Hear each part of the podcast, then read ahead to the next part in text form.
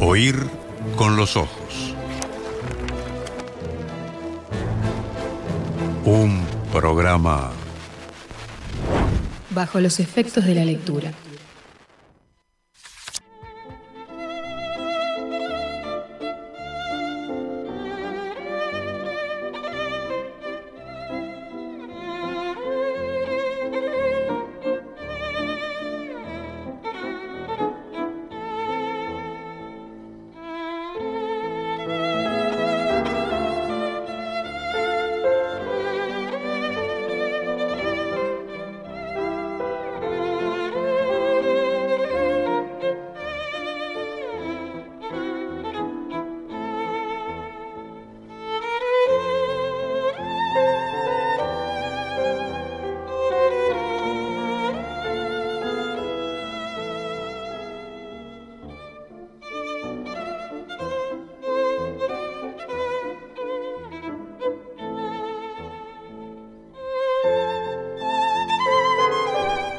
Se confunda, este sigue siendo Oír con los Ojos, que no ningún otro programa. Tengo dos preguntas entonces para ustedes. Me puse a pensar y tengo, sí, dos preguntas, una general y una particular.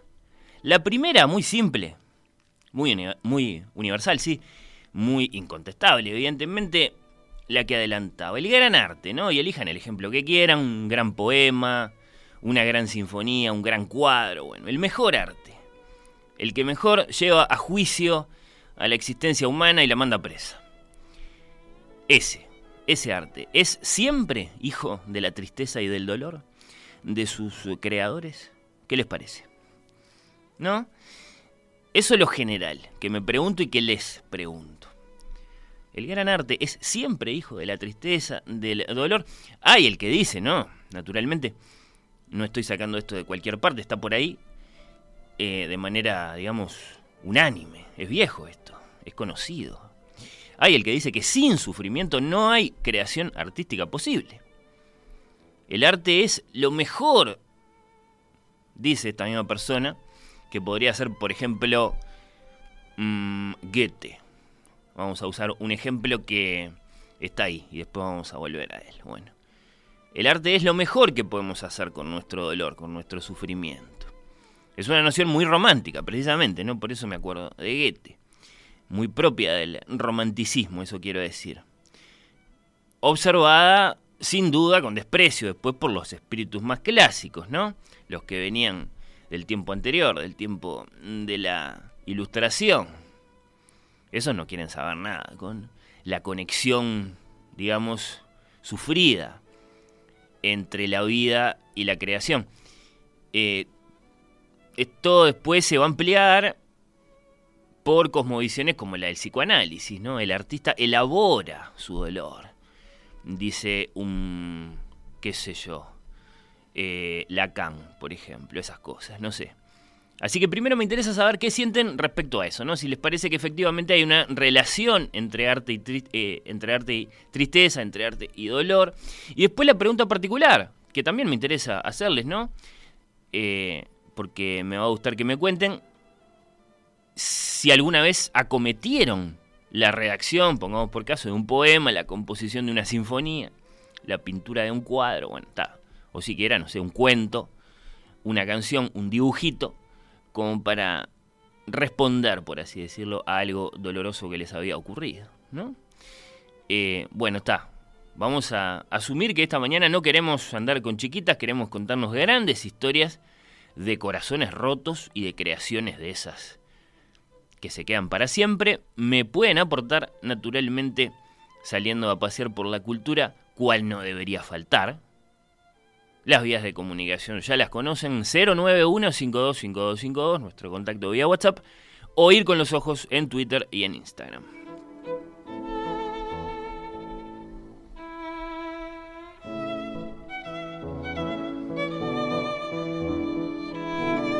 De las pocas cosas que no me gustan de la venganza será terrible. El legendario programa radial del escritor y músico Alejandro Dolina es cómo se ha apropiado de esta música que estamos escuchando, de la más famosa de estas tres. A ver cómo me sale. Alt Wiener Tanzweisen. tres viejas melodías vienesas para violín y piano del compositor y violinista austríaco naturalizado estadounidense Fritz Kreisler, que vivió entre 1875 y 1962. Esta, la que nos interesa, es desde luego Liebeslied, Penas de Amor. Data de 1905, era uno de los vices favoritos de Chrysler en sus conciertos. Hoy, para nosotros, es la música de Dolina. ¿Qué vamos a hacer?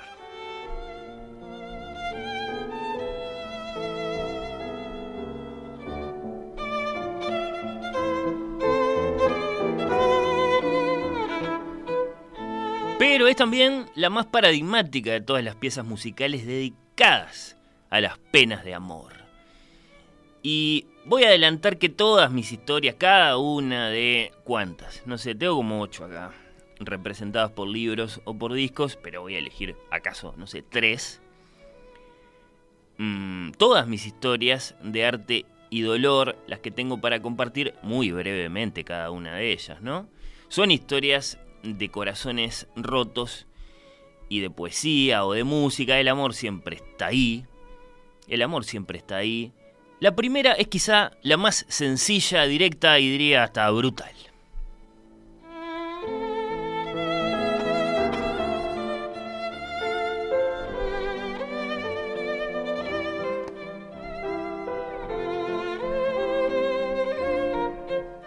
Decir que me divierte mucho invitarlos a conocer este viejo poemita que sin embargo parece un libro de autoayuda de nuestro tiempo. Publio Ovidio Nazón Ovidio, para los muchachos. Nació en Sulmona, en el corazón de lo que llamamos Italia, en el 43 a.C. Hablamos, dije Ovidio, caramba, de uno de los más grandes poetas romanos, el autor del primer arte de amar, que no el de Eric Fromm, caramba, y de las metamorfosis. Fue alumno Ovidio de Fusco y de Porcio Latrón, dos ilustres olvidados. Por mandato paterno se preparó para la política como cualquier ilustre romano de aquel tiempo, el tiempo de Julio César por otra parte, mas por mandato del corazón consagró su vida a la poesía. Por suerte para nosotros, pasó por Atenas, hizo su viajecito por el Asia, sintió la gravitación de Sicilia, con 30 años, dicen, ya se había casado tres veces y divorciado dos, para no hablar de la lista de sus amantes, muy extensa y prolijamente presentada en otro de sus poemas, uno que se llama Amores, de manera muy sencilla, bueno. Sus trabajos más recordados son sin duda su poema didáctico Ars Amatoria, a veces presentado como Ars Amandi, publicado entre los años 2 antes de Cristo y 2 después de Cristo, es decir, más o menos en el año 0, ¿no? Si me permiten, consta de una extensa serie de consejos prácticos dirigidos a la muchacha romana a propósito de cómo levantar minas, vamos a decirlo así. Porque es muy chabacano, Ovidio eh, se manda un poco a la parte y entonces explica con toda solvencia dónde buscarlas, qué decirles, cómo lograr que le den bolilla a uno, cómo lograr no aburrirlas, cómo remediar su inevitable aburrimiento, cómo no sufrir demasiado cuando lo escupen a uno en la cara. Bueno, por supuesto, después tenemos las metamorfosis. ¿Acaso por el arte de amar Ovidio no, no hubiera pasado a la inmortalidad? Salvo como noticia importante de su biografía. En tanto que poeta si pasó a la inmortalidad ha sido por Las Metamorfosis, un extensísimo y espléndido poema que no debería faltar en la, biblioteca de nadie, sin el cual, para decirlo así de manera redonda, no sabríamos nada acerca de eso que llamamos tan pomposamente mitología griega. Si sabemos algo acerca de mitología griega, es en una medida absolutamente determinante gracias al poema de Ovidio, a las metamorfosis. Bueno, Ovidio fue amigo a través de su manager, de su representante, lo bueno de Cayo Mecenas. Se llamaba así, sí, y es porque dio nombre, este Cayo, Mecenas, a la práctica de arrojar dinero a los artistas si hablamos después de mecenazgo es porque existió mecenas. Mecenas, alcahuete del emperador Augusto, que también, como sabemos, había sido amigo de Virgilio. Bueno, Ovidio, Virgilio, Horacio, los más grandes poetas latinos. Eh, si nos ponemos de acuerdo, en el año 8 después de Cristo, nuestro poeta que había escrito ese arte de amar que mencionábamos, tan incorrecto, al que le había añadido luego, por otra parte, me estoy acordando, un insolente medicamina faciae feminae, cosméticos para el rostro femenino. Otro poema didáctico, esta vez a propósito del uso por parte de las mujeres de cosméticos, ¿no? Ofreciendo toda clase de recetas para tratamientos faciales, para el revoque de los rostros más arruinados, bueno, en fin, esto no cayó simpático. En el año 8 decía, después de Cristo, nuestro poeta Ovidio fue cancelado, o como se decía en aquel tiempo, desterrado, enviado al exilio, con la consiguiente desaparición de sus obras de las bibliotecas públicas de Roma por orden del propio Augusto, ¿no? Desterrado a Tomis, lo que ves, Rumania.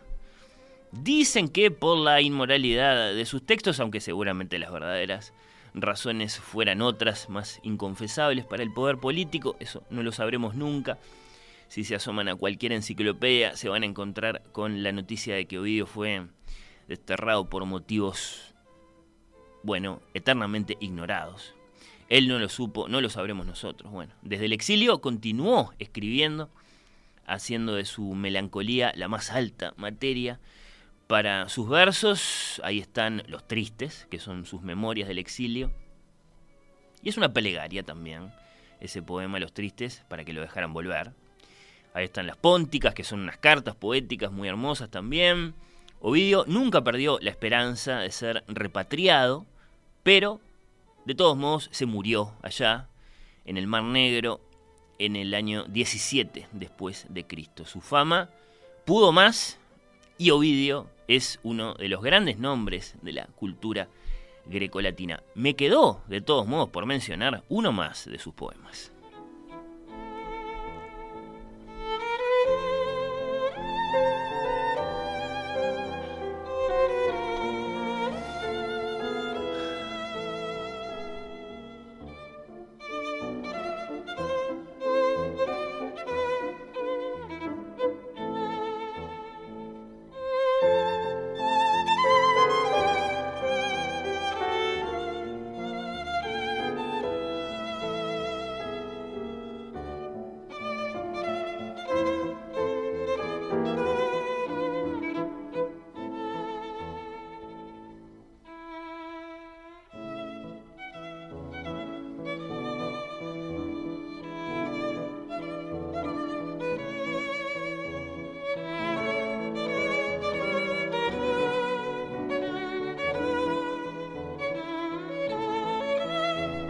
El poema que en verdad quería glosar, o el que quería decir alguna cosa, el que los quería invitar a conocer. Porque las metamorfosis, ustedes ya saben que existen, el arte de amar también. No estoy tan seguro de que sepan que existe este poema del que voy a leer una traducción más o menos fiel al original. Acudid, galanes desengañados, a mis lecciones, vosotros que en amor del todo fracasasteis. Aprended a curaros de quien os enseñó amores. Acá lo que está diciendo Ovidio de manera muy sencilla, está? Yo les enseñé a conquistar. No vamos a usar ese anacrónico verbo en el arte de amar, el ars amatoria. Ahora les voy a enseñar a no sufrir. Una misma mano será la que os ponga la llaga y el remedio. La tierra cría hierbas medicinales, pero también nocivas. Y a la vera de la ortiga muchas veces está la rosa. El astil de Pelio, que otrora a la descendiente de Hércules en combate le hiciera la llaga, la llaga luego le remedia. Y así abunda en varios ejemplos parecidos.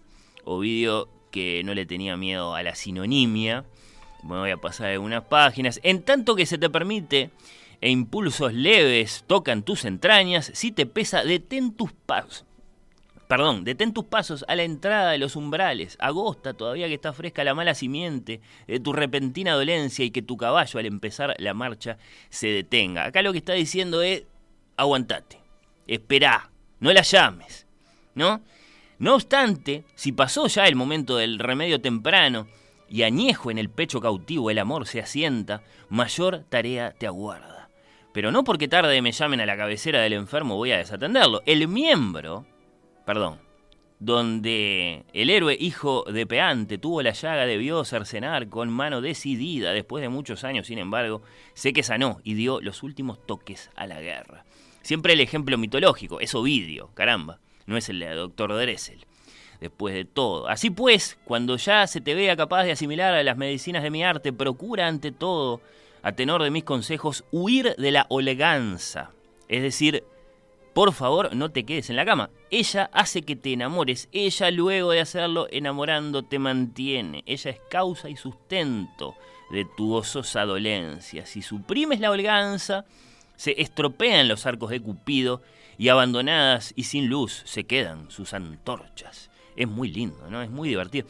También el campo y la afición a la labranza distraen los corazones. Cualquier cuidado ante este cuidado, por ventura cede. Dispón que el toro domado ponga el perdón, de la expresión, ¿no? Ponga bajo el cuello peso para que la torcida reja hiera el duro suelo. Y así, ¿no? Sí, Ovidio, es muy divertido el poema. Si no otra cosa, por más recias que sean las cadenas que te aprisionen, vete lejos y disponte a emprender largo viaje. Dice Ovidio en un poema claramente menos famoso, pero quizá más divertido, más incorrecto que todos los demás y que sobre todo parece hermanarlo con nuestro tiempo, con nuestra época, o con todos los tiempos, con todas las épocas. Quizá este es su remedia amoris. Estos son, en verso, sus remedios contra el amor, ¿no? Su manual para no sufrir, nacido del sufrimiento, del desengaño, del abandono, y bajo la consigna de Haceme caso, ¿no? Este es un, este es un libro de Haceme caso, este es un libro de Aprender de mí que ya estoy jubilado. El objetivo de Ovidio, en este Remedia Amoris, era proporcionar a la muchachada romana tanto a hombres como a mujeres, ¿no? Según son los ejemplos, consejos acerca de cómo escapar de manera segura de una relación amorosa infeliz, ¿no? La esclavitud emocional, como la llaman en algún momento, sin caer en los trágicos finales de figuras legendarias que pueden ser Dido o, Medea, ¿no? Y allí las prescripciones que son realmente muy llamativas por lo antiguas y sin embargo por lo conocidas por los familiares, ¿no? Mantenerse ocupado, viajar, evitar el vino, este me llamó la atención, ¿no? Contra lo que podría pensarse, evitar el vino, porque hunde el pensamiento, aviva la memoria, y no queremos eso, es nefasto para salir de un mal amor. Evitar, por supuesto, la poesía amorosa, concentrarse, bueno, en los defectos del ser amado, dice Ovidio, que no en lo que más extrañamos de él o de ella, eh, qué sé yo, borrarla del, del Instagram, eh, silenciarla en WhatsApp, todo eso. Todo eso en este maravilloso Remedios contra el Amor de Ovidio, que por ejemplo pueden buscar en edición de clásicos de Esfera Editorial, es el volumencito que yo tengo en mis manos ahora. Ovidio, que también escribió un famoso tango didáctico llamado Seguí mi consejo, que escuchamos ahora en versión del imperial recitador latino Carlos Gardel.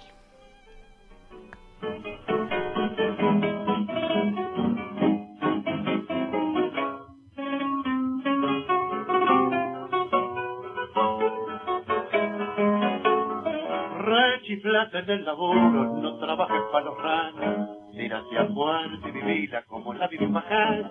Cuídate del surmenage, déjate de hacer macana. Dormir en colchón de plumas y morfar con champán. Atorrar las doce horas cuando el sol me a la vista.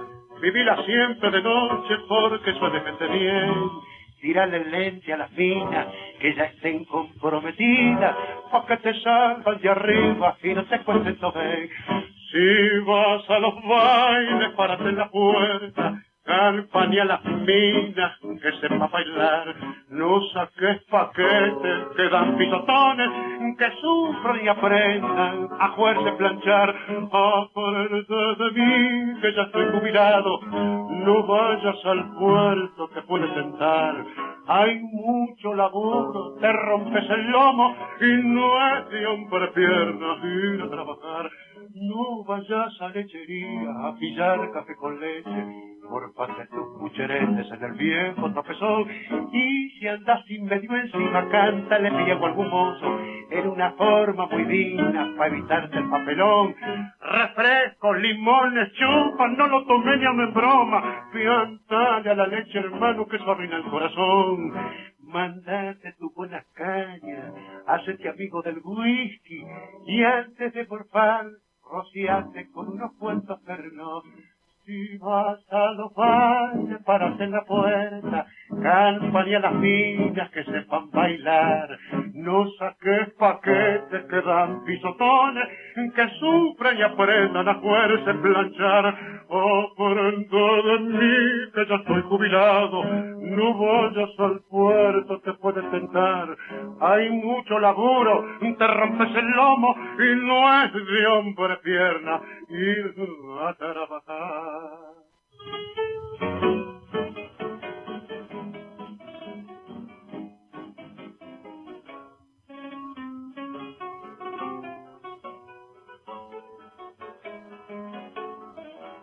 el laburo, no trabajes para los ranos.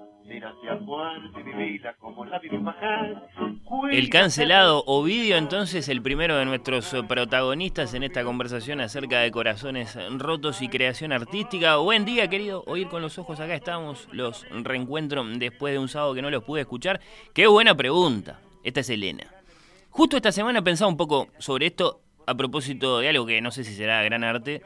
Dice muy humildemente pero sí, ¿no? A propósito de El amor después del amor, de Fito Páez, que cumplió 30 años, ¿no? El disco de rock más vendido en la historia de la música argentina. Bueno, me di cuenta, dice Elena, que, bueno, se trata de una creación inspirada por la esperanza, la felicidad, el aire nuevo, de volver a creer en el amor, pero que para llegar a él, seguramente, antes tuvo que sufrir mucho, dice Elena, y no sabemos, o sí lo sabemos, estará contado por ahí, pero viste que está la pregunta, ¿no?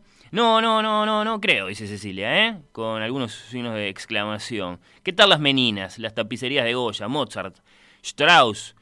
Y así, ¿no? Varios ejemplos. Si acometí algo respondiendo al dolor, era de una cursilería irrecordable, por suerte. Un gran abrazo nos manda Cecilia que dice que está cocinando sopa de verduras hablando de gran arte, ¿no?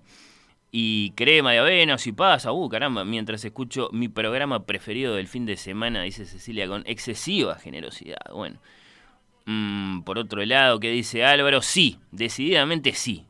Miren a Picasso y a su Guernica. El arte es fruto del dolor. Dice Álvaro que nos escribe desde Florida. No necesariamente, opina por otro lado Eduardo. Como ejemplo, el poema Sabes, de Idea Vilariño. Justo Idea Vilariño para negar que el arte procede del, dolor, bueno, no sé, no sé, no sé. Es linda la discusión, ¿eh? me gusta. Eh, tengo un montón de mensajes. Nosotros leímos El arte de amar de Ovidio en literatura con el profesor Gastón Blanco allá en el año 1955, así que sí, lo conocemos muy bien, este es Roberto. Eh, ¿Quiénes somos nosotros? Supongo que él y sus compañeros. Bueno, que dice Uri, sin duda, creo yo, el dolor es uno de los grandes transformadores. ¿Qué hubiera sido justamente de Fromm, no? Ya que lo mencioné, él. Eh, el autor de El arte de amar de nuestro tiempo, si no hubiese pasado por el, horror del holocausto. ¿Hubiese seguido la carrera que siguió? ¿Hubiese escrito todo lo que escribió? Creo que no, es un ejemplo extremo y hay muchos más sin duda. Por otro lado, dice mm, Patricia, acá estoy como todos los sábados con oír con los ojos y varios emojis de corazones. Dice Martín, bueno, esto es interesante, lo mencionábamos de alguna forma, ¿no? Para la psicología, el arte es sublimación, lo que quiere decir que sí, que la creación artística procede de alguna clase de herida siempre. No, bueno, está. Pasamos por Ovidio y ahora tengo una historia. Si la de Ovidio era un poco directa, un poco brutal, es sin duda muy cancelable en los términos morales de nuestro tiempo, la que viene ahora es la más patética de estas historias, la más canallesca, la más desagradable, sin duda. Para eso necesito irme musicalmente a Alemania.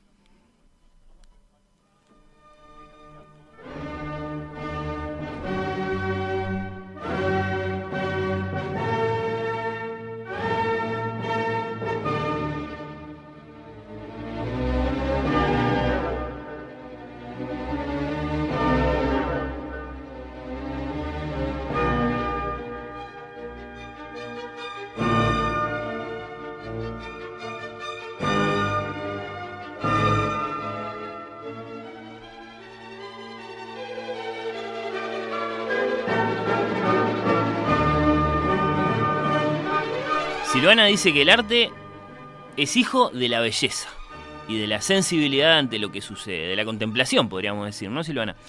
Así que no estoy de acuerdo con eso de la sublimación. Salgan de acá. El salgan de acá lo agregué yo. Gracias, Silvana, por tu mensaje. Gracias a todos eh, los que se están comunicando.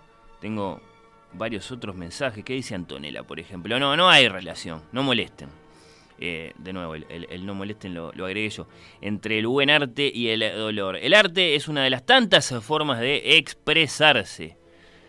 Y bueno, y después eh, comparte ahí un desarrollo, es interesante, sí, bueno, eh, esa, es la tesis esteticista, sí, la tesis del arte como, como un hecho de comunicación, esencialmente, no necesariamente asociado a la vida del creador, es interesante, gracias a ti también por tu mensaje, ¿quién era Antonella? Bueno, se pueden seguir comunicando, ¿eh? 091-525252, estamos en Alemania, ahí nos pone espiritualmente Mozart, y estamos a finales del siglo XVIII. También por eso lo elegí a Wolfgang. Estamos concretamente en el año 1774. Las juventudes estudiantiles, esto es como si leyera un titular. Las juventudes estudiantiles, atormentadas por pasiones insatisfechas, sin estímulos exteriores para acciones importantes y con la única perspectiva de tener que mantenerse en una vida burguesa que se arrastra sin espíritu alguno, se muestra del todo abierta para una loca y enfermiza pasión nueva.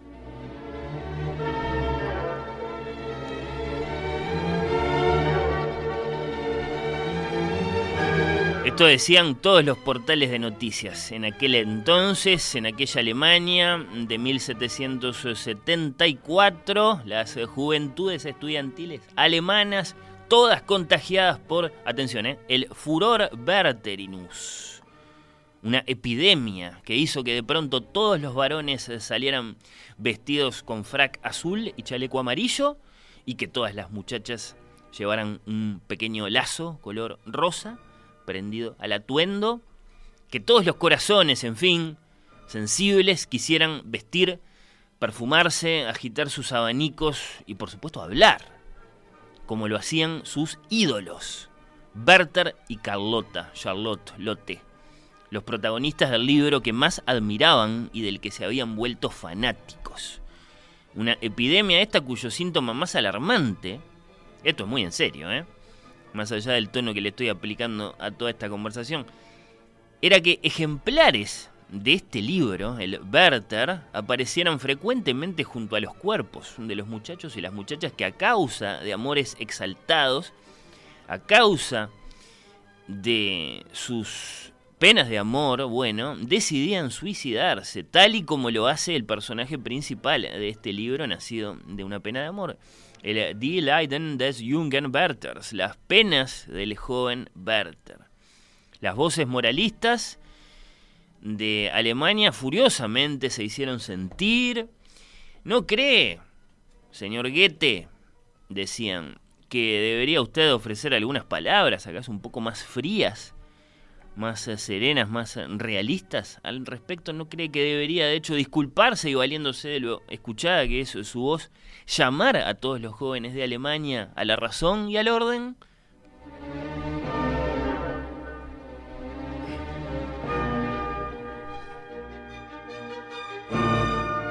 Yo creo que ustedes conocen la historia de Werther y de Charlotte y de Albert, que es el tercer personaje importante en esta historia de amor trágica. Leemos esta historia en Encendidas Cartas. Hay que recordar esto, me parece muy lindo. Werther es una novela epistolar.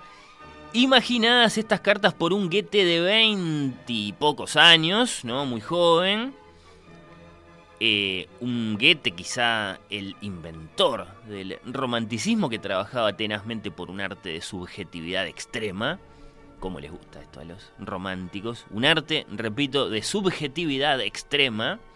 Nadie ignora que Werther, un loco o un soñador, ama a Charlotte en el comienzo de este libro, de la que primero se aparta por estar ella comprometida con Albert y a la que retorna luego cuando comprende que ni la distancia que le había prescripto Ovidio, ni las ocupaciones, ni los viajes, ni borrarla del Instagram, ni nada pueden curar su pasión. para que le suceda quizá lo peor que le podía suceder, que es que ella por un rato lo quiere y después lo deja.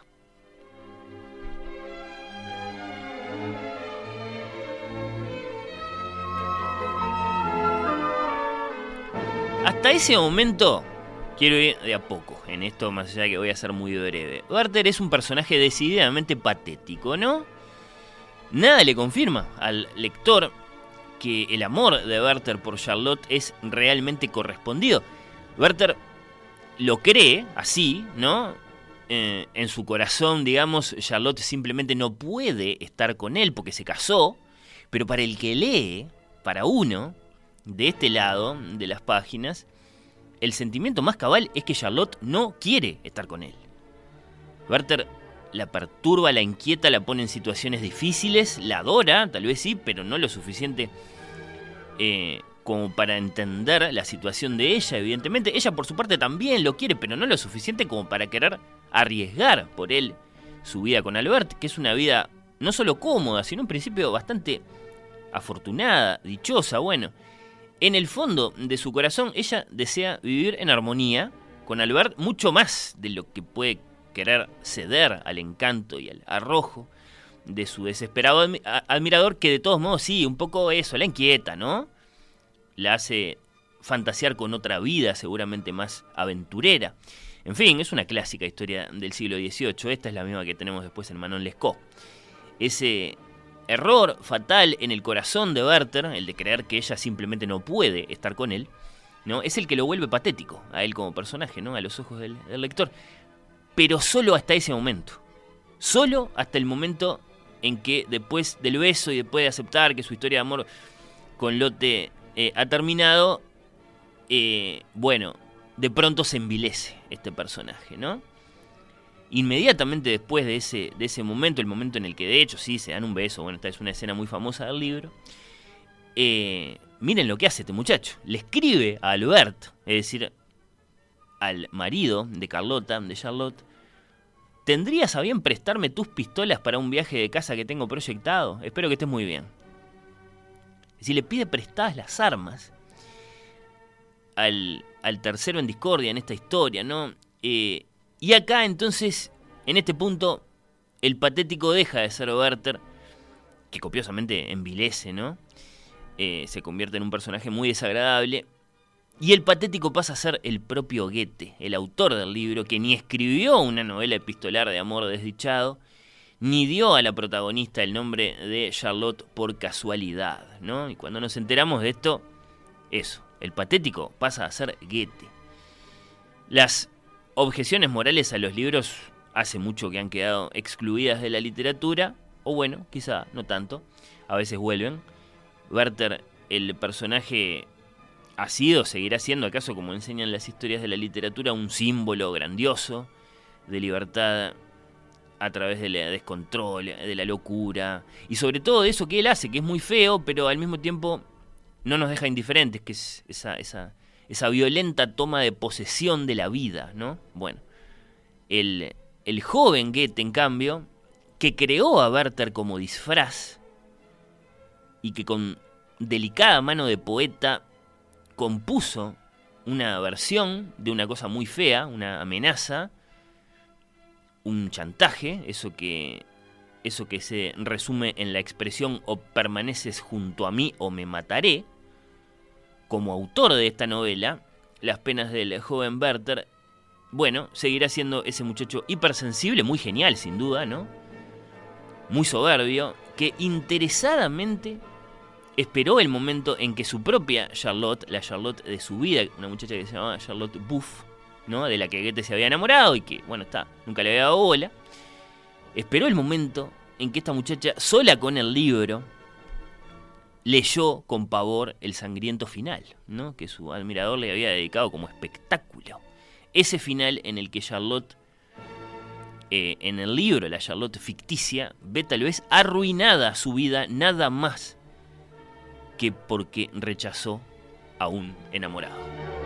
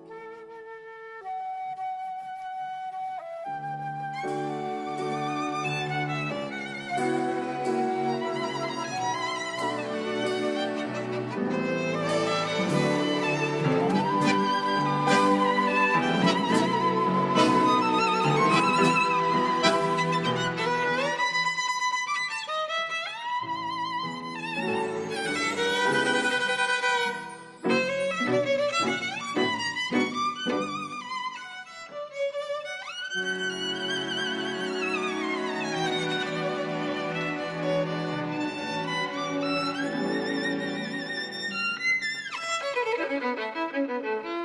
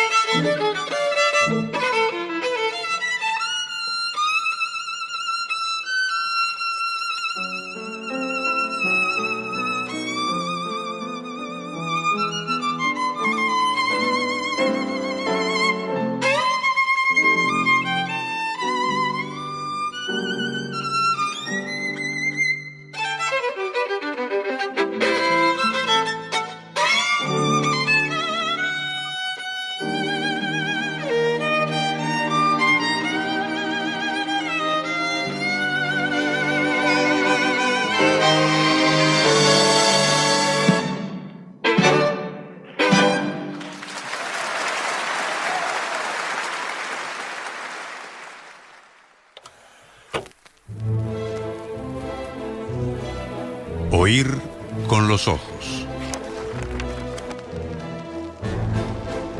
Un programa Bajo los efectos de la lectura.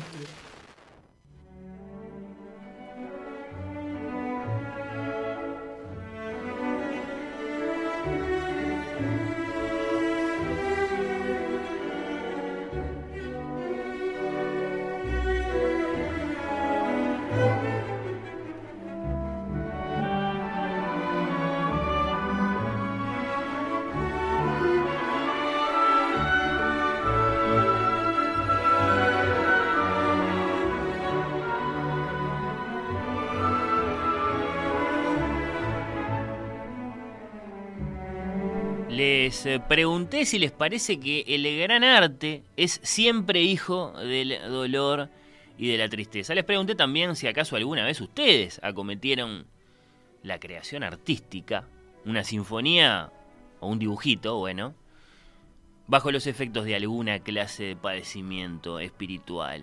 ¿Qué dicen? Bueno, Beatriz dice, es indudable, sí, hay pruebas contundentes, el dolor ha sido generador de obras fantásticas, pero, pero, pero, creo que la felicidad y la belleza también pueden serlo, también pueden generar arte. En cuanto a la pregunta particular, tengo una nieta de 9 años que desde hace, bueno, algún tiempo, cada vez que algo la lastima, lo expresa mediante dibujos muy creativos que para nosotros siempre son muy buenos, dice Beatriz contestando las dos preguntas. Muchas gracias. Si bien la palabra siempre, siempre lleva al error, las mayores obras de arte nacen de corazones rotos y de, y de la melancolía. Ejemplos sobran, y bueno, hay varios, varios, incluyendo la comedia de Dante. Bueno, sí, claro, ese es un modelo eterno. No lo traje porque ya los tengo cansados con la comedia, pero sí. No hay comedia sin el dolor del exilio de Dante de su Florencia, no hay comedia sin Dante queriendo recuperar la memoria perdida de su Beatriz, en fin, en la música, discos pop como Change Me. No, bueno, está, no lo voy a saber leer todo esto porque, a ver si conozco algún ejemplo. The Boatsman Call de Nick Cave, por ejemplo, dice, ahí está. No existirían sin el desamor, por no hablar del desamor de los románticos. Interesante, ¿eh? eh interesante, este es Sebastián. Eh, porque claro, si abarcáramos la dimensión de la gran música de la industria, la música de los últimos tiempos, estaría lleno de ejemplos, ¿no? De grandes canciones nacidas de alguna clase de padecimiento, sí. Del corazón que dice Gustavo. El arte es fruto de las emociones de sus creadores, pero el dolor ante la realidad es un gran acicate para el arte. Pienso en la mayoría de los poemas del gran Miguel Hernández. Son las emociones en general y el dolor ante la realidad lo más importante en esta materia. Bueno, está. Después aparecen esos ejemplos que yo esperaba sin duda, como el de Van Gogh, ¿no? Eh, el dolor de la locura en el arte, Klimt, Rodko, eh, dice Ceci por acá, bueno, el maravilloso poema, sabes, constituye justamente la excepción de una obra centrada en el dolor del amor. Dice mm, esta oyente, no, perdón, este oyente, Eduardo, que había puesto como ejemplo a Ida Vilariño, ¿no? que mm, no necesariamente siempre creaba desde, desde, el dolor. Interesante, gracias por el aporte. voy con la hipótesis esteticista. Me gusta creer en las musas, dice Bernardo. Muchas gracias. Eh, no me parece necesariamente producto del dolor siempre, el arte. Tal vez sí de ese sentimiento inefable que se parece al dolor, que puede producir la contemplación de la belleza extrema, que tiene algo de inexplicable o de milagroso, en fin, no creo que sea siempre producto de una misma fuente. La creación artística, dice Kiki, interesante. Sí, sí, sí. Evidentemente daba para, para conversar. Este asunto tengo un montón de otros mensajes. Sí, sí. Interesantes, ¿eh? Interesantes. Acá tengo un mensaje de Nico, de Javier, de Vicky. Bueno, ya, ya, ya voy a retomar la lectura porque además mm, cada uno tiene su punto de vista, su testimonio. Interesante lo de Álvaro también, ¿eh? A propósito del pintor inglés eh, Turner, ya lo, ya lo, ya lo vamos a, ya lo vamos a leer. Pero me queda una historia más, si me la consienten, la quiero contar. Y esta es de la música.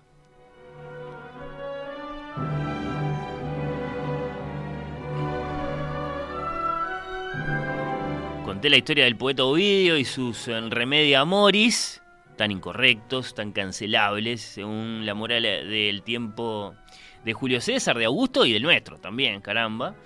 Conté brevemente también la historia de las penas del joven Werther de Goethe, en este caso una historia muy canallesca, de una novelita epistolar nacida de una pena de amor, vamos a decirlo, como venganza.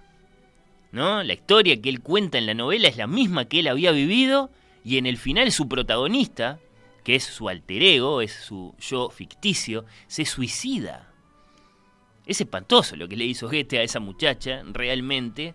Pero bueno, la historia que tengo para cerrar mi selección de corazones rotos y creación artística creo que deja otro sentimiento. Eh, no particularmente alegre, vamos a adelantarlo. Ahí está, sonando su, bueno, su música de despedida. Eso es la Sinfonía número 6 el más amado de los músicos rusos de todos los tiempos, Piotr Ilich Tchaikovsky, murió en San Petersburgo el lunes 6 de noviembre de 1893. No se sabe, nunca se va a saber, lo mismo que no se sabe, nunca se va a saber por qué lo rajaron de Roma a Ovidio. Bueno, ¿cómo murió Tchaikovsky? No se sabe. Los biógrafos, con más o con menos argumentos, eternamente lo van a discutir. Está la hipótesis del suicidio, que es verosímil, es verosímil, es tremenda, pero es verosímil, es cierran bastante bien los elementos. Tchaikovsky era homosexual en, en, esa, en esa Rusia, por supuesto, imperial, todavía a fines del siglo XIX. ¿no? Es perfectamente posible, para ese momento de la historia, que la amenaza de ser enjuiciado por un tribunal de honor frente al zar por su homosexualidad, a él, el más admirado, el más popular de los artistas rusos de su tiempo, y quizá de todos los tiempos, valga como eh, ilustración de esto, que 60.000 personas estuvieron junto al músico en su funeral, bueno, es posible que esa posibilidad, la de que lo enjuiciaran, la de que lo enjuiciara el propio zar, lo horrorizara y lo condujera a disponer de su vida en la sombra, en desesperada soledad, con el corazón desgarrado, él solo con su alma, ¿no? Es, sin embargo, una hipótesis, y de hecho es una hipótesis bastante tardía, lanzada recién en 1979. Bueno, es cierto que es recién a partir de ese momento que los biógrafos de Tchaikovsky se empezaron a tomar bueno, los estudios a propósito de su vida, más o menos en serio, hasta ese momento, como sabemos, las biografías de los grandes personajes de, la historia del arte siempre eran más bien exaltaciones, ¿no? Eh, aventuras románticas de admiración y no, bueno, aproximaciones particularmente rigurosas. Hasta ese momento, vale decir, las enciclopedias enseñaban que Tchaikovsky se había muerto enfermo de cólera. ¿No? Después de haber bebido agua contaminada, no habiendo recibido el tratamiento médico más adecuado, en fin. Como sea, haya muerto enfermo o se haya suicidado, una cosa sí es segura. Las páginas biográficas que cuentan el final de la vida de Tchaikovsky son de una expresividad artística tal vez incomparable. Tal vez solo comparable a las que cuentan la muerte de Mozart.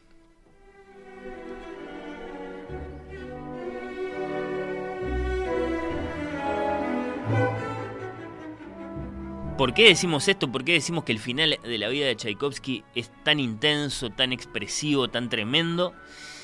Ah, bueno, porque nueve días antes de morir, nueve días antes de morir, este músico, en el ápice de su fuerza creativa, había estrenado en San Petersburgo, repito, sucede este estreno, este concierto, y nueve días después, Tchaikovsky aparece muerto, bueno había estrenado desde la tril del director su sexta sinfonía, que sería naturalmente la última, indiscutiblemente una de las obras más confesionales, desahuciadas y hermosas de toda la historia de la música.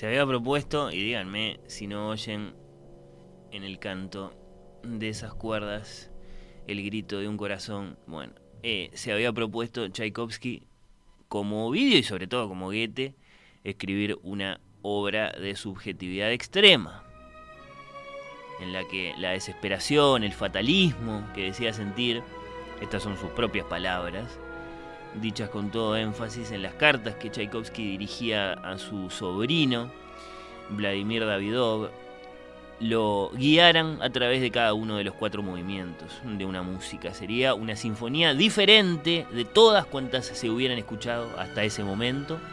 No comenzaría de un modo clásico, enérgico, afirmativo, a la manera de Beethoven, sino de un modo lento y oscuro. Los movimientos centrales luego, uno balseado, el otro como un falso final, serían arrolladores, extrañamente alegres, emotivos. Por último, por último, el verdadero final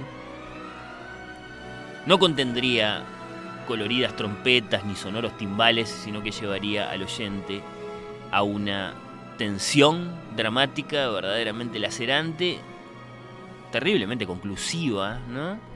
Después de la que solo quedarían como los ecos fantasmales de un corazón que ya se fue, unas notas severas, lentas, sobrecogedoras que inexorablemente, bueno, eso, harían pensar a todos en un corazón porfiado que pone todo de sí y que sin embargo se apaga. Ese día, el día del estreno de esta obra, el 28 de octubre de 1893, el público, como era de esperar, se mostró absolutamente perplejo. Nadie sabía cómo reaccionar, qué pensar, cuándo aplaudir. Para todos, una sinfonía debía finalizar con grandes acordes triunfales, con tutis de esos que hacen sacudir el pecho y mueven a la ovación con bombos y con platillos. ¿Qué podía significar? Nadie lo entendía, eso de adagio lamentoso en el final de una gran sinfonía.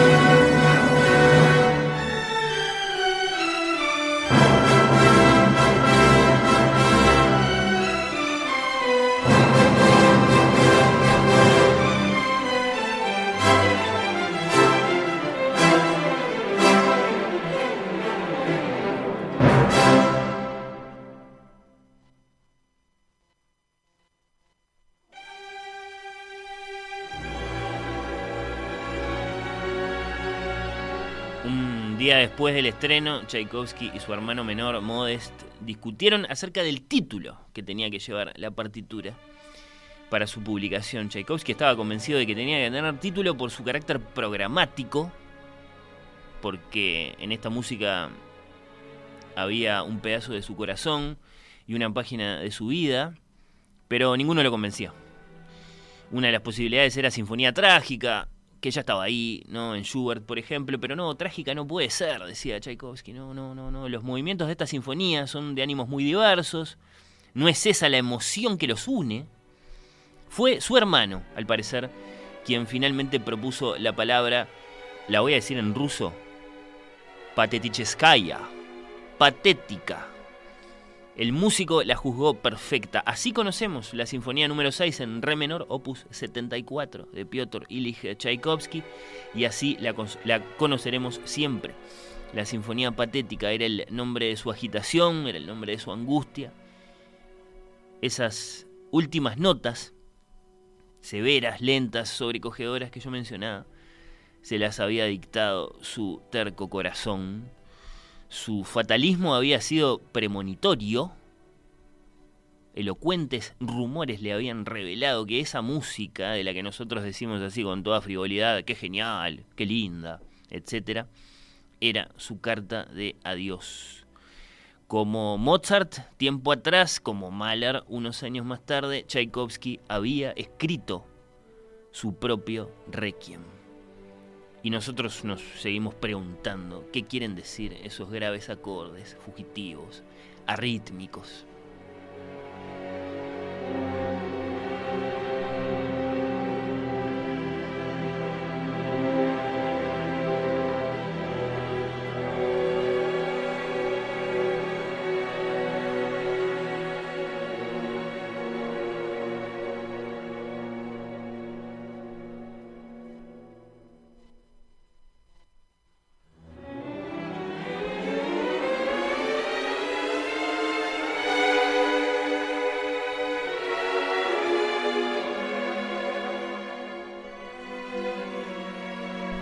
Encanta el programa cuando lo haces solo, dice Adriana. ¿En serio? No te creo. No puede ser. No, yo los extraño mucho a mis compañeros.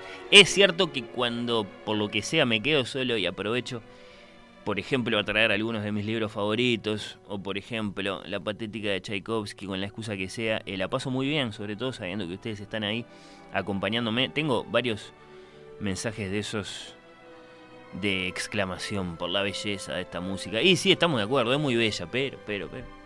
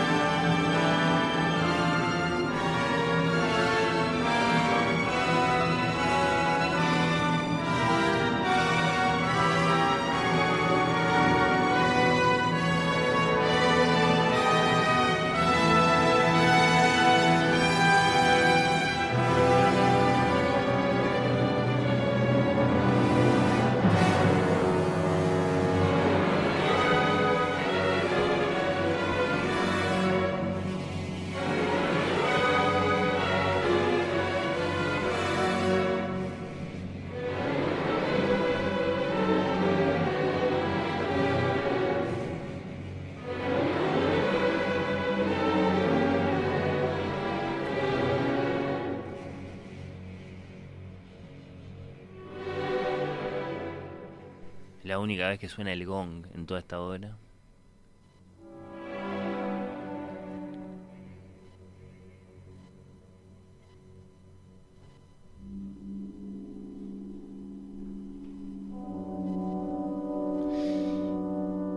Y ahora sí, la música avanza hacia su final, un final absolutamente insólito para una sinfonía en aquel momento. Después vamos a tener otros como el de la novena de Mahler, que es de alguna forma tributo a este.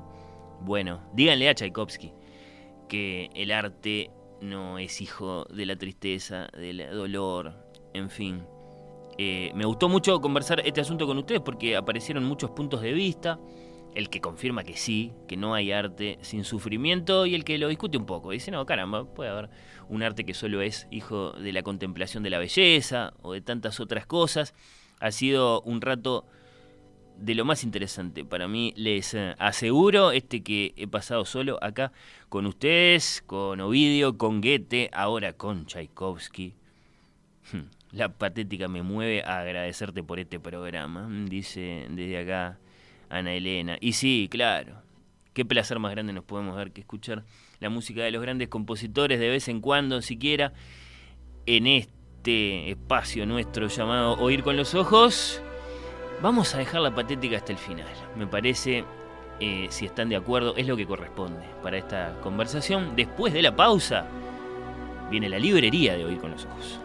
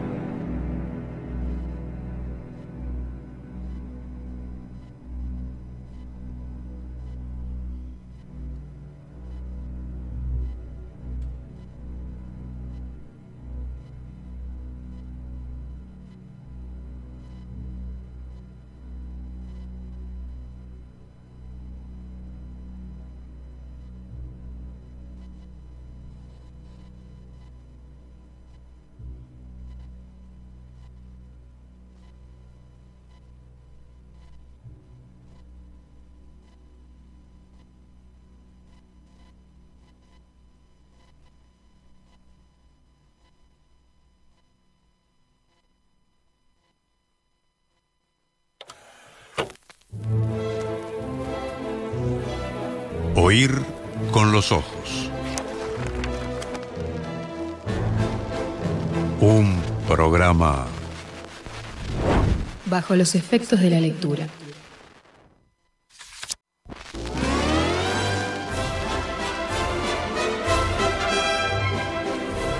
Oír con los ojos. Un programa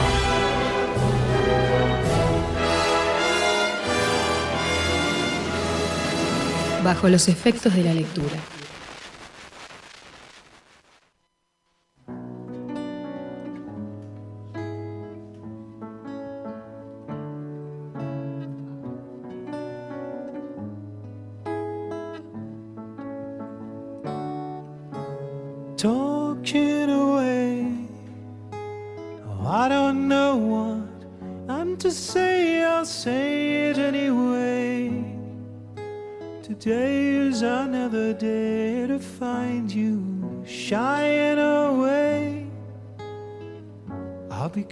For your love, oh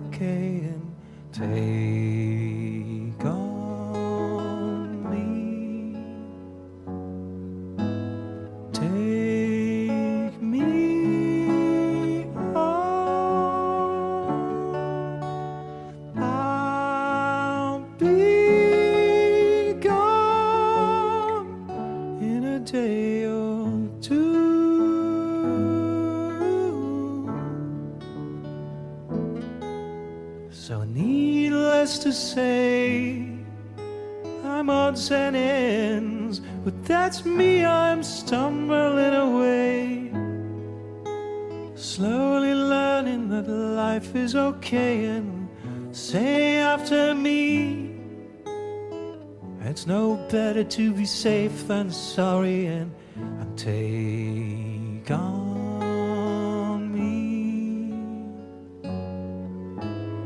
Take Oír con los ojos en Radio Mundo en el mediodía del sábado y a partir de este momento de la mano de Martina Seré de las. Bienvenida. Bueno, Fernando, ¿cómo estás? Bien, encantado de recibirte. Martina que eligió la música, ¿de qué se trata? Es muy famoso Sí, esto, pero está bien. que- Totalmente desubicada. Tenían escuchando No, grandes obras de arte de Y esto no lo es. la música clásica. Y bueno, yo traje sí música de los 80, porque bueno, soy, soy sí una intrusa en lo que viene siendo un programa muy lindo y un lindo momento que estaba pasando con los oyentes. Y aquí vine yo a hablarles. Pero pará, pará, pará. Mencioná la canción, decía algo, Ay. elegiste una cierta versión además. Me encanta esta versión, me encanta esta versión. eh, eso, siento cierta liviandad ahora hablando de esto, después de lo patético. Pero Pero es muy linda la canción, caramba. es una no- canción no te des de para atrás Ajá, así. Un Sí, grupo sí. de los 80 noruego, que eso viene a colación con lo que traje Ahí para recomendarles. va. Eh, me encanta esta versión porque Take on justamente Me. Take on Me, que en los Sí, 80 sí. salió una versión muy pumpa arriba, muy ochentosa, que a mí me disgusta bastante, pero en hay cambio acá. esta versión con todo, esa- esta la grabaron en 2017. Eh, todos los integrantes originales de la banda. Y, tiene eso, todo el peso de los años, quiero llamarlo, y todo lo, lo vivido y la siento como más, sí, más triste. Más sabia. Más sabia, exactamente. sí, eh, así como así como la estamos escuchando, bien desenchufada, preciosa. No, bien, Martina. Bien, no, sí. Bien, aparte. Después nos comentan eh, ustedes si, si soy bienvenido o no. Pero pues, eh, los oyentes son muy generosos, son muy amables. No Yo se atreven a decirme, Fernando, eh, esa primera parte así con Bertolt Tchaikovsky podría haber durado 20 minutos. haber Te lo consentimos toda la primera hora del programa. Ta, porque Ay, sí, no sé, Eh, igual a veces hay comentarios buenos, muy honestos, hasta en sí. persona en la librería me ha pasado. ¿Qué Sí. dicen? Bueno, en general, en general son muy, muy positivos y los agra- les agradezco mucho porque, porque bueno, uno nunca sabe en definitiva, no ve ni las caras como para situarse un poco. Claro. Eh, pero nos pasó con una, una oyente que pasó Ay. y nos dijo que en general le gustaba, pero que había una participante que no sabía cuál era, que no le gustaba nada. Sí. y una de nosotras dos, una de- no sabía cuál era cuál, pero hay una de las dos que no le gustaba y la otra sí. Y no sabemos hasta el día de hoy cuál es. ¿Cuál de las dos?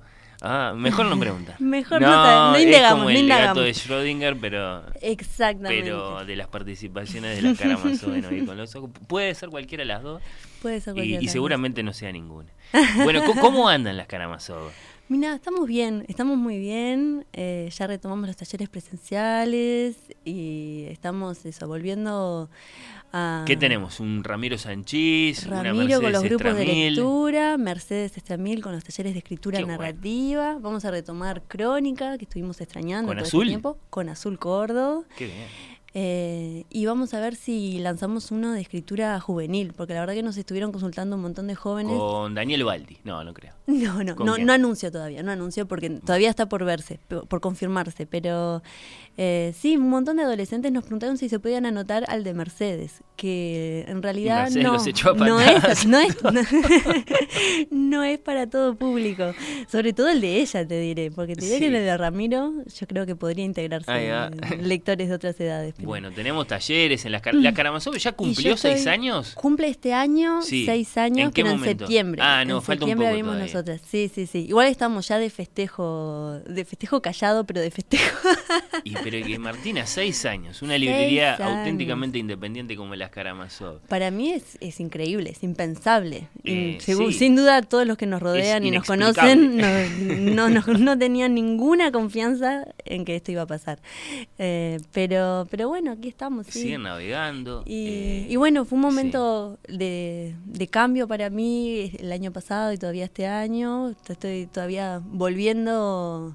Porque fuiste mamá, lo dijimos al aire, Martina. Sí. ¿no? Mirá que no es ningún No es secreto. ¿eh? no, no, estoy dijimos, lidiando sí. ahora con esto de conciliar, eh, bueno, muy original lo mío, voy, a- voy a decirles algo muy novedoso.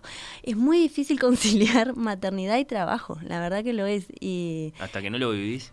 Entonces, bueno, solucionen este tema, ¿no? Es, eh, no nosotras las madres, que ya estamos con mucha cosa, ¿Los pero... políticos? No. Bueno, como sociedad, el- Ah.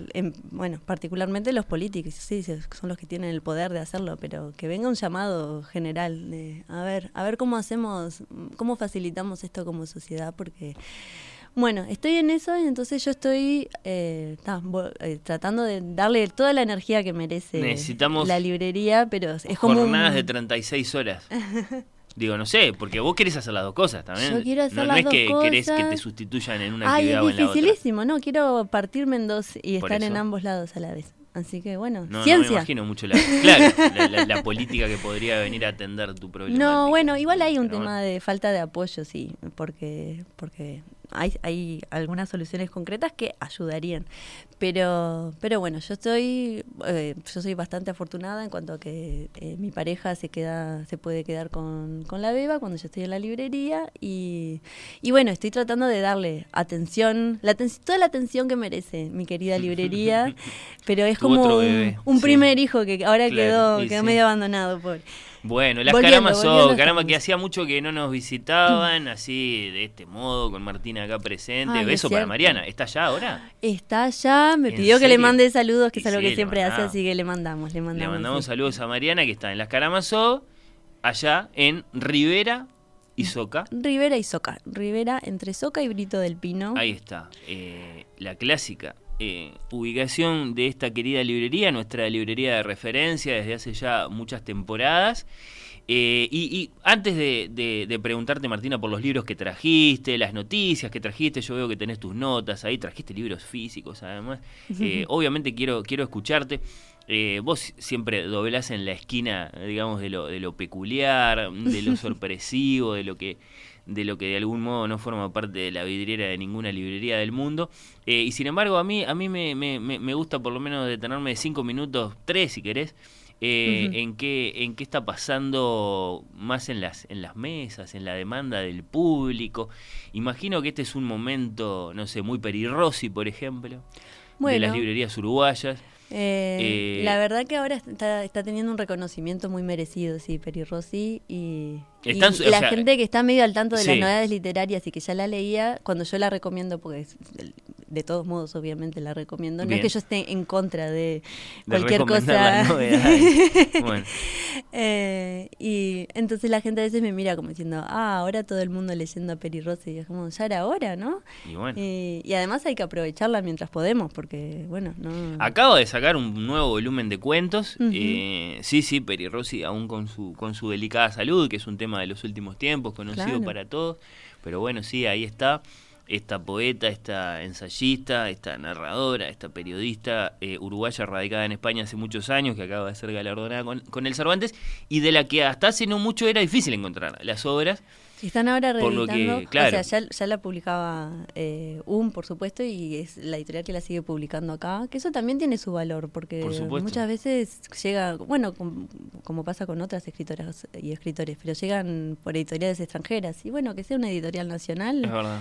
Eh, es positivo. Y ahora, claro, el, el esfuerzo de UMA ha sido no solo seguir publicando lo que sea que Peri Rossi va escribiendo eh, nuevo, sino relanzar sus clásicos, ¿no? Sí, Ahí sí, está la, La novela de los locos, Locos, exacto, sí. que es su, su prohibido primer volumen de poemas. Ay, un escándalo. Sí, eso, todo, todo eso se puede encontrar en cualquier librería en este momento y, y sin duda es como un fenómeno que tenemos de, de cierto protagonismo. Pero no, no, no me querés tirar algún, algún alguno de esos El libros. estilo de Peri Rossi. No, no, no. No algo, algo más que esté pasando. ¿Qué, te- qué está pasando? No sé. Eh, Florencia Bonelli, No, María bueno, Dueñas, Yo Camila Lackberg. de, la libre- de las Sí. librerías. O sea, es lo positivo de tener librerías con, con distintas identidades, ¿no? Distintos Es cierto, perfiles. Yo, claro. O sea, por supuesto, o sea, de todos modos, por ejemplo, eh, se está vendiendo Violeta de Isabel Allende. ¿Todavía? Ah, Mirá. sí, sí, sí. Bueno, ya no es tan nuevo, pero bueno, sigue siendo el último de Isabel Allende. Es el último de Isabel Allende que salió después de las fiestas, este,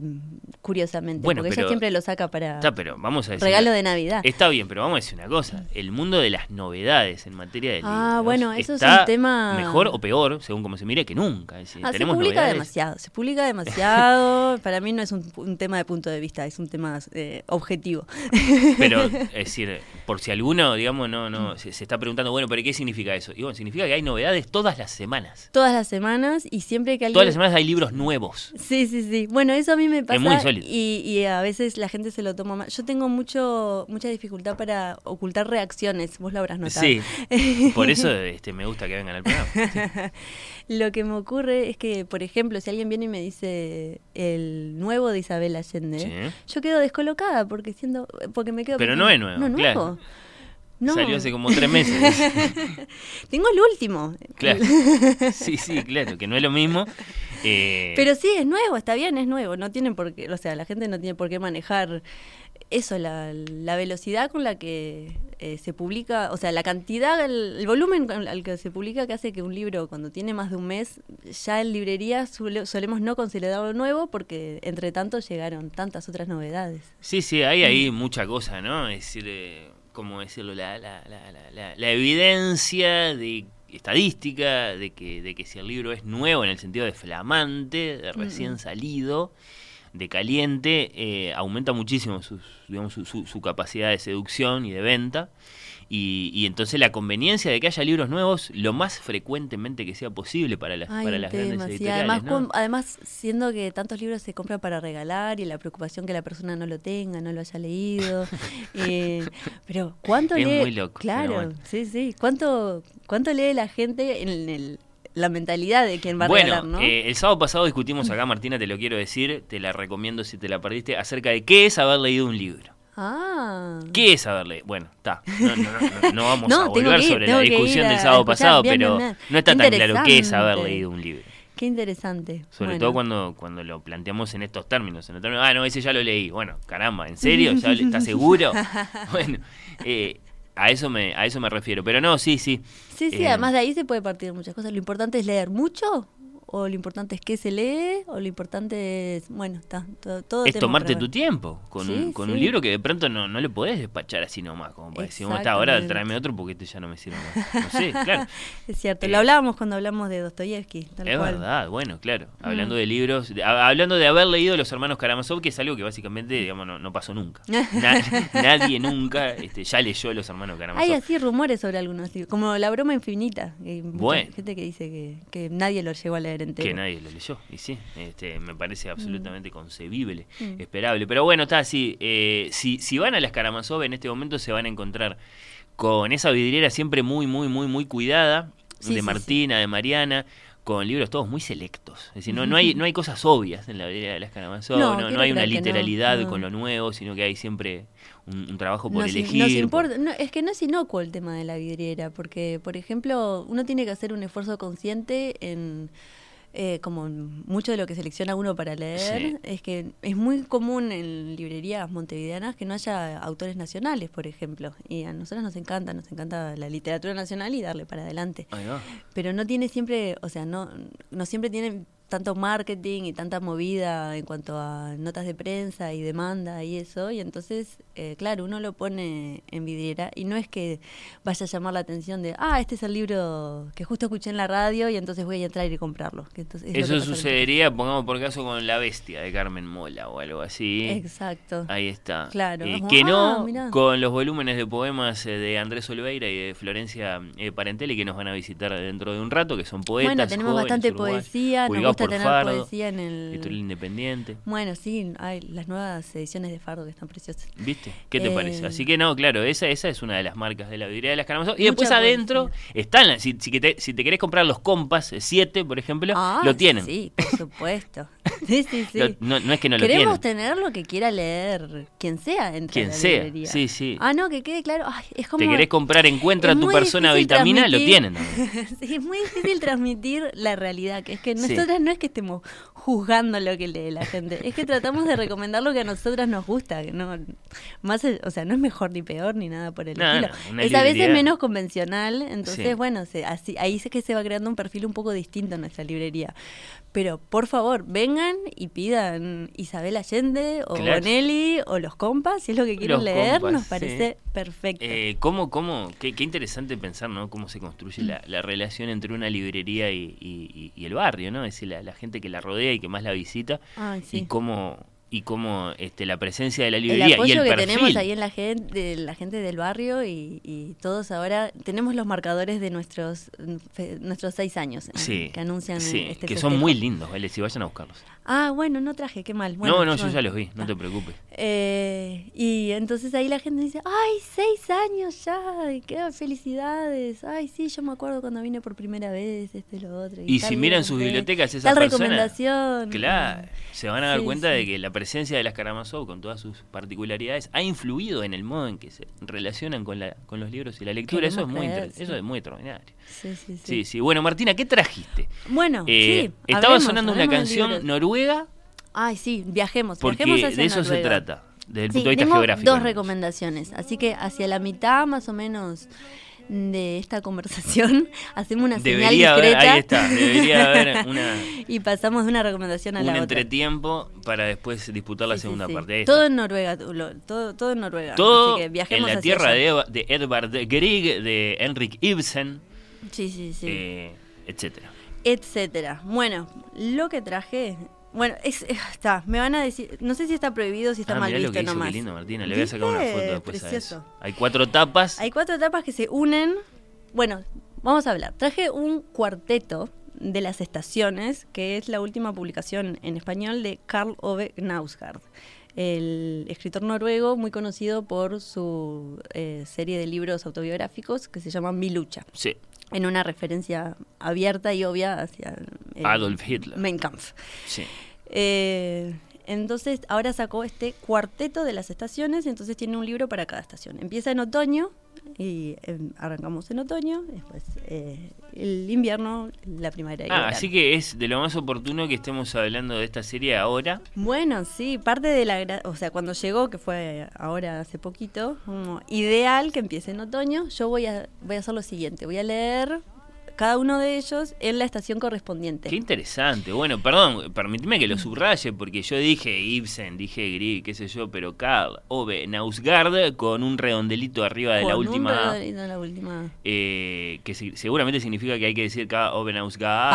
Art, sí, sí, De hecho, si no ahí. encuentran el redondelito, hay que escribirlo con doble A, que es lo que, como lo escriben en algunos. Interesante. Sí, sí, sí. idiomas. Bueno, es un, es un escritor noruego joven, de los años 60 y pico, Bueno, es decir, relativamente todavía joven, en plena sí. actividad, que tiene una pinta de líder de una banda de rock eh, Ah. impresionante, sí, sí. eh, y bueno, está. Y, y si uno se asoma, digamos, a las noticias que da Anagrama de los libros de Nausgaard, Ujú. el escritor noruego más importante de nuestro tiempo. Más importante en nuestro tiempo, sin duda. Sí, ah, sin duda, caramba. Yo- yo tenía un par de dudas, pero bueno, está, las No, tiro. no, no, no, no.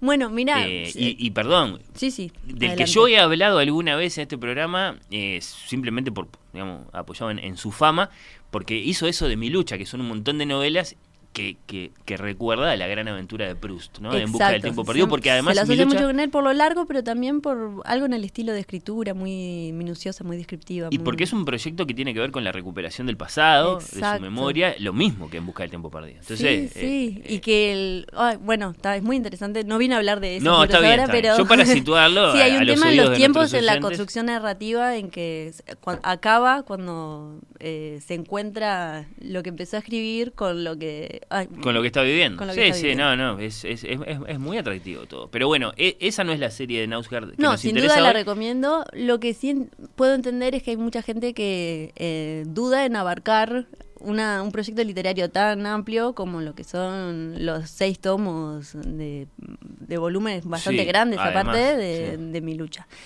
Eh, entonces traje otro proyecto literario de Un poco más chico.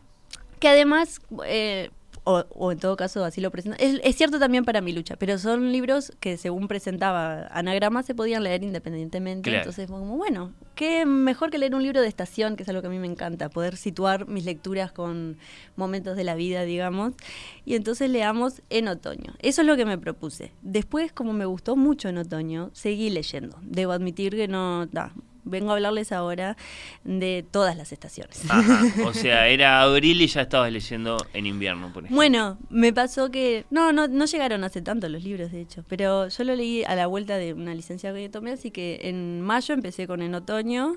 Después se vino el frío y pensé, bueno, ya hace bastante frío, yo siento que puedo leer en invierno y conectarme con, con la temática. Entonces leí en invierno.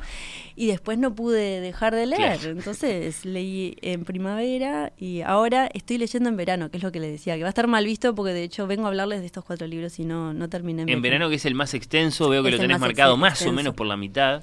Sí, sí, sí, o sea, mm, debo admitir que no me importaba demasiado. Yo quería venir a hablarles de estos después de haber leído en primavera. ¿Y qué vas a decir de, de- de las estaciones de, de Nausgard que contagia a nuestros oyentes de ganas de leerlo? Ay, bueno, es, es muy interesante, es muy interesante Sí. todo, todo el concepto. Son obras autobiográficas también, como en mi lucha, de eh, las de cuatro estaciones en las que está esperando y después nace su- eh, su hija menor en ese momento. Desde entonces tuvo Ajá, ajá. otra criatura, pero eh, le empieza a escribir lo que viene a ser una descripción del mundo. Es un año de la vida de él, entonces, la bueno, suma de estas cuatro así estaciones. presentaban, vamos a ver que hay como trampillas, pero así presentaban el proyecto, sí. Eh, cada, en cada estación le iba a describir eh, co- cosas varias. Eh, en otoño, por ejemplo, para darles algunas, eh, le habla de avispas, de manzanas, de dientes, de ranas, de... em, Ah, el otoño la boca. noruego clásico que todo el mundo conoce, desde luego. Sí, sí. Eh, lo que son es eso, son el- en otoño es una recopilación de descripciones de distintas cosas, eh, distintos, mm, a veces objetos, a veces lo que sea de- del mundo que lo rodea. Bien.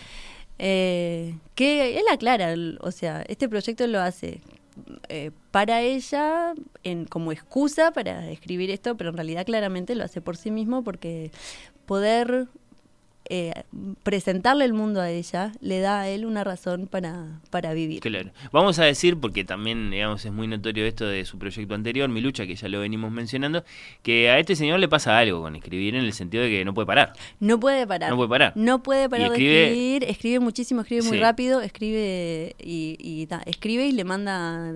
Habla mucho de, de su proceso de escritura, de hecho, en, en verano. Entonces puedo eh, Hay por ahí la, un poco la lo- expresión escritura automática. Sí, bueno, él tien- tiene la necesidad y el, y el hábito de, de- de escribir, entonces está, tiene que escribir todo el tiempo y enseguida le manda las páginas al editor y enseguida está como fuera de sus manos y a veces se arrepiente de cosas que mandó y, Y sí.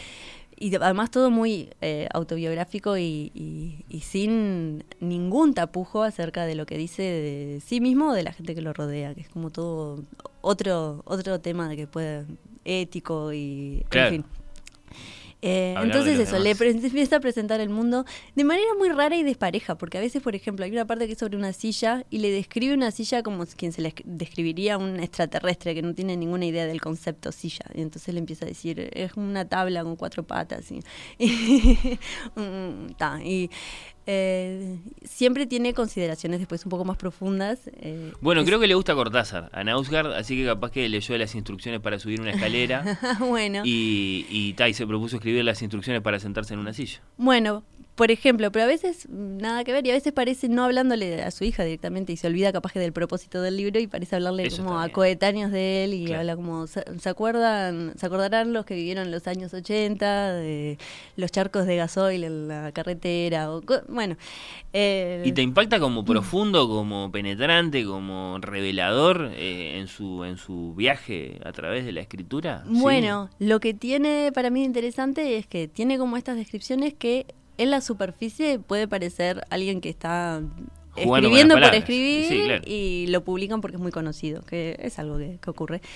Pero subyace algo interesante que te está llevando hacia algún lado y vos no estás, vos tenés que tratar de Confiar en él. estar, confiar en él Sí. y entregarte un poco a, a- a esto que está construyendo. Entonces otoño transcurre así, con estas descripciones y con eh, cartas que le escribe a su hija no nacida. Eh, es- se ve que le encanta el otoño, es un libro muy luminoso y muy lindo y ese libro me gustó mucho. Después pasamos al invierno. Sí. El invierno se vuelve oscuro. El invierno es un Sí. libro que le sigue escribiendo a la hija por nacer y le Ahí en abre a- lugar de- de a todo momento silla, de muerte y, Ah, de, y sí. de depresión y de la alienación de el existir en la humanidad. Un Eh, invierno en Oslo debe ser bastante parecido a un invierno en Montevideo. Yo lo adjudiqué por completo a, a, bueno, la rudeza de los inviernos nórdicos, que además son infinitos, y lo que debe- la depresión que debe tener uno cuando empieza el invierno, que ta, no, no le debes ver fin. Eh, Igual que son tan fríos. sí. Bueno, en, en esas estamos. Y de hecho yo lo leía con el invierno, o sea, no el invierno porque no llegamos, pero con el frío arrancando acá y era como, oh, Eh, Ellos bueno. tienen mejores camperas. ¿En qué me metí? Bueno, sí, mejor calefacción también, Bueno, todo, todo mejor previsto para Que no queje. inviernos duros. Pero era curioso que le esté escribiendo a la hija de todo esto, más en contraposición de lo del otoño que era como tan luminoso y tan sí. la vida vale la pena vivir. De hecho, le decía como que ta- ella todavía era un pequeño ser en un, eh, en un útero y todavía todo podía ser, pero él confiaba que la vida podía eh, sobrellevar todos los desafíos y, y Bien. ganar y eso. Y ahora no. En invierno hay un giro en la, en la situación. Y ahí, eso, me, Pero ¿cuándo nace la chiquilina? Perdón. durante el invierno Ah. nace la chiquilina. Sí, nace, la- nace en invierno y, y sigue igual con eh, la misma propuesta con la que venía. En el momento, debo decir, cuando recién agarré los libros, fue como, si esta persona siguió escribiendo a esta velocidad con una hija recién nacida, es bien de sorete, porque no es por nada. no, no hay tiempo. No, eso es bien porque es Bueno, hombre. O sea, sí. vos, vos lo viviste, Fernando. No, o sea, No, yo- o sea, la- ¿te referís a la redacción de cuatro tomos este, que después me publicó Anagrama? No, no lo viví. No, no. Pero qué tiempo hubiese De podido hecho, no- encontrar. no hice, cuando nació Milán ni siquiera pude hacer el programa. O sea, Es ¿de qué me- verdad. ¿De qué me estás hablando? Ahí Bueno. seguía él eh, escribiendo sus libritos. Eh, y después, pero ahí eso, me, mm, empecé a pensar, esto, esto oculta algo más, eh, acá está pasando algo. Entonces seguí, enseguida enganché con En Primavera. Sí. Además con la esperanza de que me remonte un poco la, toda la Claro. depresión Sí, del, del sí, sí, invierno. se entiende. Bueno, en primavera, los que no les gusta saber un poco de estas cosas, o sea, antes de leerlas y lo quieren descubrir por sí mismos, que se tapen los oídos y como que canten, tipo la, la, la, Sí, la, sí, así no sí, escuchan esta parte. Spoiler alert. A Eh. Spoiler alert. En primavera cambia totalmente el formato, porque ¿qué ocurre en primavera? Se Ya entera que, no es de él, que no es suya la hija. No sé. Sería genial, teleteatro. No, no, nada así. Eh, ya no hace descripción del mundo ni nada por el estilo. Emprende describirle un día juntos a esta bebé, eh, en el que nos vamos enterando, por ejemplo, que durante el- los primeros meses del embarazo, eh, mientras él estaba tratando de describir lo luminosa que era Sí, la vida y el sí. mundo, eh, su mujer embarazada estaba en una depresión profunda Oh, eh, hizo un intento de suicidio, o bueno, o por lo menos así se, se interpreta, lo interpretan en, en el libro, y, y está internada por muchos meses en un psiquiátrico, y, y bueno, eso es, eso es lo que estaba atravesando en el momento de, de la escritura del libro en otoño, eh, y después... eh, ¿Esa es la primavera? Esa, esa, esa es la primavera. No es lo que está ocurriendo en la primavera, pero es lo que Sí, sí, lo que la él- vuelta atrás que realiza como para describirle en parte el- eso, el principio del embarazo y pero también cuando más allá, como la historia la historia que eh, previa al nacimiento de la hija en cuanto a cuando decidieron de tener otra hija, Sí, sí, sí. cuando los momentos lindos que compartieron él y la mujer y como para que ella sepa que hay como muchos matices en lo que después se va a enterar, que es que cuando eh, en los primeros meses de su embarazo su madre tuvo como una una, depresión muy profunda y un, Pasó por eso. y, y que bueno, no fue todo oscuro, que es lo que le quería transmitir con el libro en otoño también, que no era todo oscuridad, ni siquiera esa época, que parecía tan oscura, no era solo oscuridad, y entonces... Hasta Eh, ahí el tercer volumen el de esta serie de las estaciones de Nausgard. Te quería decir eh, que eh, Sebastián dice que toma nota de todo lo que recomienda Martina desde que recomendó a Juan Forn. Eh, desde ese momento parece que eh, te ganaste el corazón eh, de este oyente, Sebastián, o mejor dicho, te hubieras ganado el corazón de este oyente si no fuera porque la que recomendó a Juan Forn fue Mariana. Exactamente, exactamente. Pero, Pero bueno, eso es lo que pa- pasa con las Karamazov. son- Es lo que pasa con nosotras hasta en persona, Sí, así sí, que, sí. bueno, es un... No, no, Qué bueno. Me encanta. Pero bueno, eh, del verano supongo que entonces lo que vas a hacer es decir, no sé, Bueno, ¿cómo arranca? lo curioso es que en primavera termina con un epílogo eh, en cuanto a que el- esto lo escribió en el 2013-2014. En 2014 nace la hija. O sea, lo- en otoño lo escribió en el otoño de 2013. Ahí estamos en invierno situados. 2013-2014, ya que es en el norte y hay un cambio de año en invierno. Eh, y después en primavera, en el 2014, o sea, los primeros meses de, de la hija.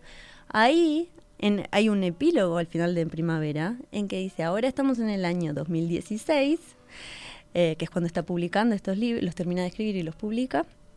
Eh, y, y bueno, sos una personita así y asá, y tu madre no volvió a estar internada desde Porque está entonces. escrito en segunda persona además, eh, por lo Se menos lo en escribe a la hija, Ahí va, sí, sí, sí, sí, sí. sí, es como una carta. Ah. Es- sí, sí. Y eso, en las descripciones a veces varían a quién le está hablando, pero en las cartas, literalmente las cartas que le escribe, le, le habla a la hija.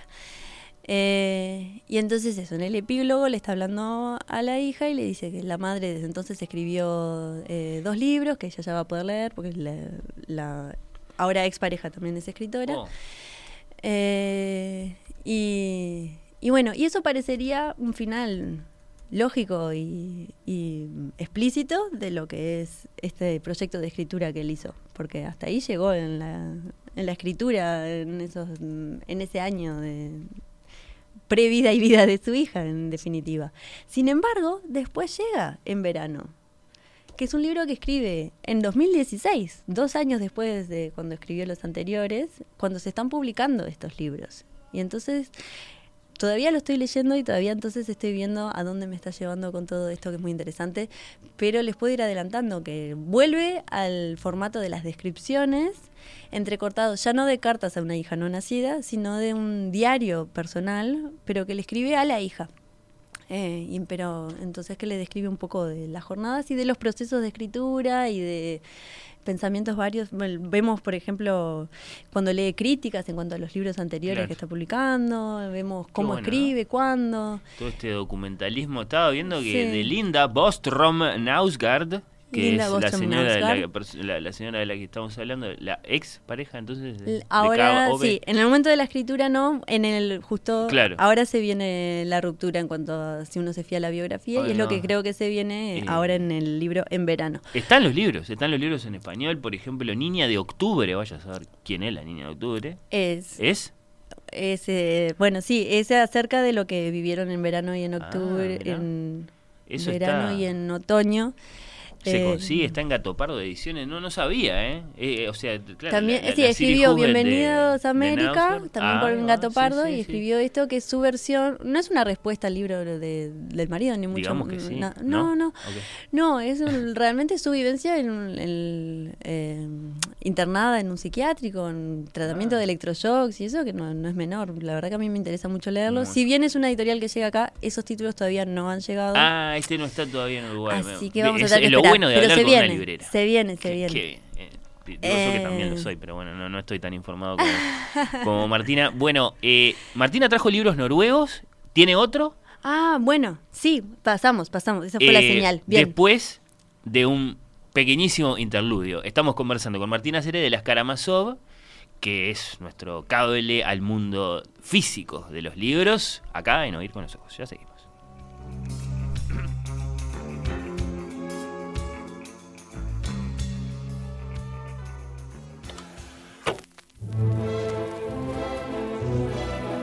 Oír con los ojos.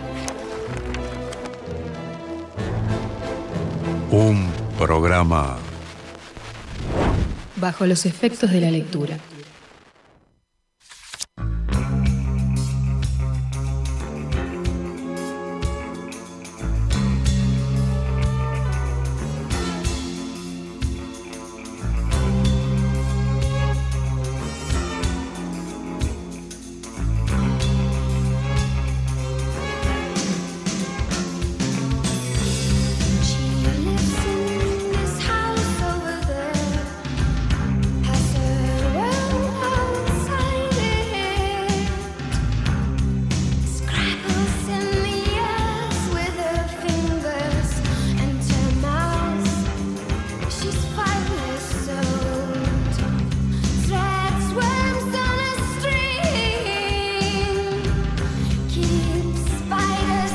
Mal yo, dice Seba, ambas tienen mi corazón. De todos modos, eh, declara este oyente que había confundido a Martina con Mariana o a Mariana con Martina. eh, a propósito de quién No recomienda creemos. qué. No te creemos. No te creemos. No, yo, yo- yo por lo menos le creo. Es un, eh, es, un, es un gran oyente este. Y evidentemente eh, un visitante fiel de las Karamazov. Eh, acá estamos en la librería de Oír con los Ojos, hablamos de libros noruegos, de la serie de las estaciones de Nausgard, y ahora que nos corremos un poquitito ahí todavía en el norte de Europa, Bueno. y por eso está sonando Bjork. Ah, ahora, ahora esto viene con suspenso. Ya A les ver, voy a, a ver, a ya ver, van a saber por qué. no. Está sonando The Sugar Cubes. Ahí está, que con la voz es la banda eh, de la que Björk era vocalista antes de empezar su se disolvió la banda y ella empezó su carrera sola. Eh, también de los 80. Seguimos como un te- una temática. Qué gran talento Bjork. Eh, Ah, ha pasado sí. por este programa No. más de una vez porque nos, nos parece muy fascinante. Bueno, yo ya he traído de ella también. Me encanta, me encanta Björk, nunca lo escondí. Y ahora descubrí algo acerca de una relación con un autor del que voy a hablar, entonces Ah. aproveché. Eh, bueno, yo estaba leyendo acerca de Knausgard para Sí. venir al programa y dentro de la bibliografía Ajá. figura un manuscrito, aún por escribir, que no se va a publicar hasta dentro de 100 años. Y eso me llamó bastante la atención. Para, para, para, para, rectifiquen. Un manuscrito aún por publicarse. Aún por escribir. ¿Cómo aún? Porque si entonces no es un manuscrito. Es un manuscrito. Es un manuscrito que ya prometió que todavía no entregó hasta donde yo sé. Hay una, una idea, ceremonia entonces, dentro no de se poco mande la parte. Si y no ahí lo creo escribió, que no tiene que entregarlo. Ahí creo, creo que tiene como fecha eh, límite, pero eh, prometió un manuscrito al un proyecto artístico que se llama Biblioteca Futura. Ah. Yo nunca había oído hablar de la Biblioteca Futura. Me siento como atrás. Capaz que los oyentes ya saben, capaz que no. eh, porque cuando empecé a googlear un poco el tema de la Biblioteca Futura, encontré 3 millones de artículos sobre el tema. Así que está claramente es ignorancia mía. Resulta que en Noruega, Sí. en las afueras de Oslo, está creciendo un bosque. Pla- Plantaron un montón de árboles. eh, con el objetivo, es un proyecto artístico de una escocesa, Katie Patterson. Eh, el proyecto es que con los árboles de este bosque van a publicar dentro de 100 años, dentro de 100 años cuando empezó el proyecto, Ah, debo es el en infinito en un 2000, junco, ahora entiendo. Sí, en sí, sí. 2014 empieza este proyecto y en 2114 con esos árboles van a publicar 100 libros inéditos hasta ese momento. Eh, y para el, lo- o sea, estos libros son una selección de un autor por año eh, durante los 100 años de, de plazo. Y uno de los seleccionados, el seleccionado de 2019, es Knausgard. Entonces él todavía tiene que entregar su manuscrito. Eh, los seleccionados anteriores son de 2014, o sea, el primer año, Margaret Atwood. Mirá, Sí. interesante. Eh, dos- 2015, David Mitchell. En 2016, John que es un escritor islandés del que ahora les voy a hablar un poco John más. o Sion. Sion. Sion. Sí, no sé. Sjon. Sjon. Sin- ah. Eh, No, S-J-O-N. Para los nuestro oyentes. islandés. Tendría que haberme fijado cómo se pronuncia. Yo le dije que siempre es John, pero. Yo, yo, yo tiraría Sion. Sion. Sí, como Siowal. Que creo que también Es son- un apodo igual. Ah, se bueno. llama. Eh, Sigurdsson Birgir Sigurdsson. Ah, es un apócope seguramente. sí, Mm. Claro, como... Es el seudónimo, es lo que dicen acá. Pero bien. está bien, está bien. Y, Eh, y él, él es otro, entonces, de los que de los que se comprometió a escribir un libro eh, que no va a poder publicar, que va a quedar a guardado. quedar Ay, me parece tan interesante el proyecto. Tiene, tiene falla, tiene tan entusiasmada como frustrada. Pero ¿cuándo empiezan a cortar los árboles? Eh, bueno, imagino que un tiempo antes de, Bueno, de hecho, ese año señalado. parte de los árboles ya se 2114. cortaron porque también la idea es, tienen como una, un- una habitación dentro de una biblioteca de Oslo, Ajá, eh, específicamente para guardar estos manuscritos claro. y, y esta está construida todo, eh, toda con, o sea, la, la parte inte- interna está toda tapizada de madera de estos árboles.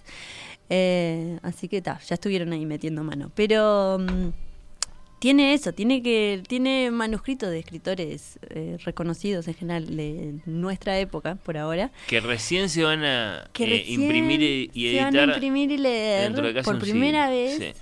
dentro de 100 años. Así y, que y se va a usar porque cabe tampoco- decir que ni vos ni yo vamos a leer. No, nada no, por supuesto. Eh, y se va a usar, por eso Biblioteca Futura, eh, la biblioteca que no conoceremos, eh, y, se, y se va a utilizar para la impresión de estos libros papel extraído de plantas de celulosa de, de, de Noruega, que a su vez se alimentaron de, de los árboles de este bosque, especialmente plantado para este proyecto. plantado para este proyecto y que va creciendo a medida y se va como ella lo presenta de manera mucho más romántica de lo que es en concreto pero lo- los círculos de los troncos de los árboles son como los capítulos de los libros Ahora, sí, lo, lo que no me cierra, ¿no? Es cómo hace para financiar esto de acá hasta 2114. Porque, para, porque de hecho, nadie puede tener certeza de que en 2114 vamos No a seguir sabe. imprimiendo los libros. bueno eso es como Y esta, esta muchacha está segura. es interesante Tiene no que bueno, financiar. John habla gente mucho que de eso. me encanta. eh, ta, estuve leyendo muchas entrevistas de John sobre el tema porque era un- es uno de los escritores invitados que a mí más me gusta. Eh, y, y bueno, y él dice que capaz que esto de publicar un libro en papel dentro de 100 años va a ser algo totalmente eh, anticuado y una Sí. práctica que se perdió mm, eh, por completo. Andás a ver. Él no piensa que se van a perder los libros, pero capaz que se inventó, inventó para ese entonces lo que es el iBook, que te permite, o sea, puedes eh, descargar los libros, pero pasás las páginas, entonces tenés el placer de, del libro físico, una mezcla entre el libro y la, la digitalidad de los... Claro. Y readers. Sí, sí, sí. Nah, esas son especulaciones que hace y termina la entrevista diciendo, bueno, ya veremos. Y en realidad se corrige enseguida, es como, no, no, lo veremos. Sí, no, no, hay- tiene que estar, o, o bien es un, es un proyecto como quien dice, bueno, este es un sueño ahí que lo estamos viendo nacer y vamos a ver qué pasa, o bien hay un, una, digamos, una planificación extraordinariamente compleja que le permite a esta fundación o lo que sea ya tener asegurados los salarios Bueno, de, hay de un unos gerentes que todavía ni siquiera nacional. nacieron. Sin duda es como toda una incógnita. Me, me parece, por un lado, eh, como de, mucho ego o de mucha humildad el proyecto en sí de parte de la, del artista, porque ella no va a estar, obviamente, cuando No, termine el proyecto. Ella solo puede tener... un regalo a la posteridad. Ella solo puede tener la esperanza de que se lleve a cabo, efectivamente, pero en realidad no, no, no lo puede saber.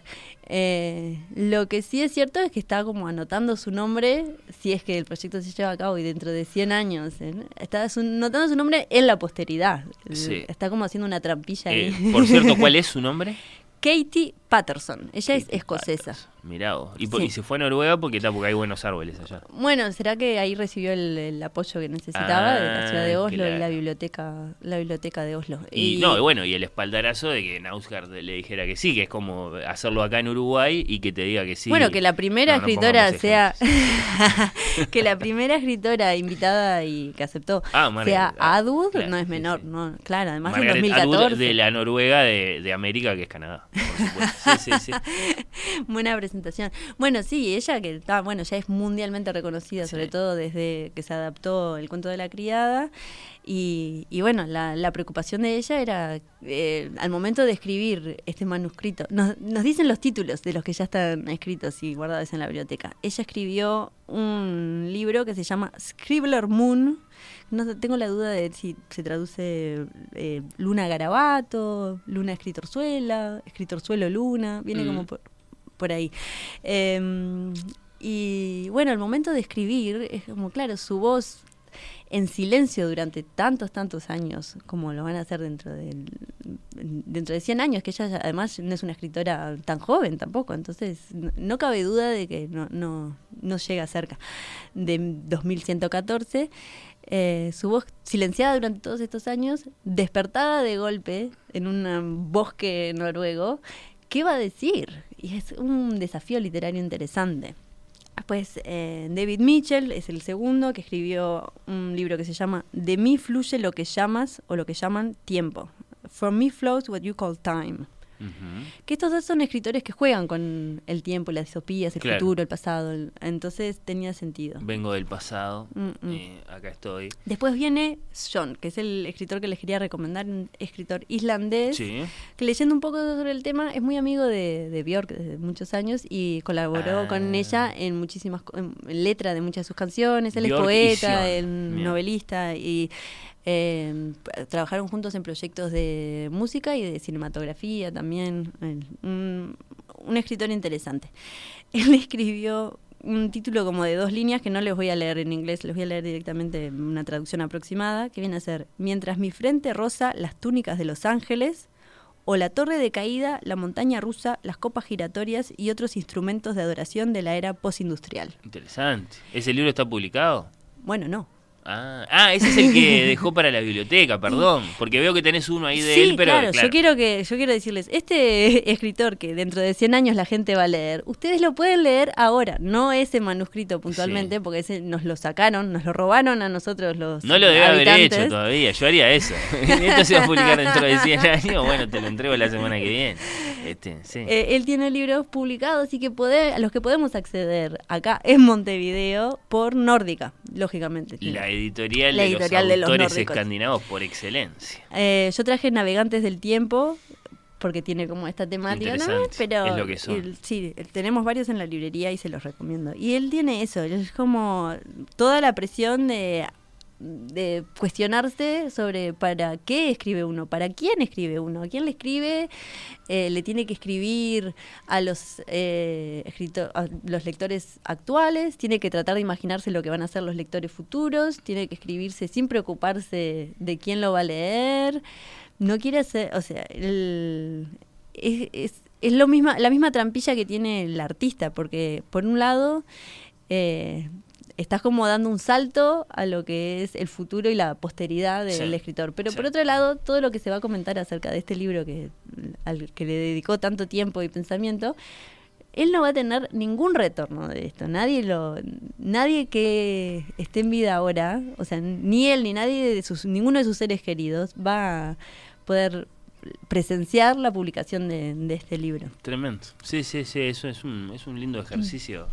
Eh, pensar, claro, eh, cómo, cómo va a ser la literatura en ese momento eh, y, y entonces cuál, cuál, cuál va a ser la, la reacción, si es que hay Claro, alguna, y la a la idea- publicación de estos libros, en principio marcadamente anacrónicos, ¿no? Por, por- por Claro. imaginativos que sean sus autores. Los autores pueden tratar de hacer libros muy actuales, entre comillas, y que sea como una cápsula del tiempo, o pueden tratar de pensar en Mejor qué que no, le va a se les van a interesar. matar de risa.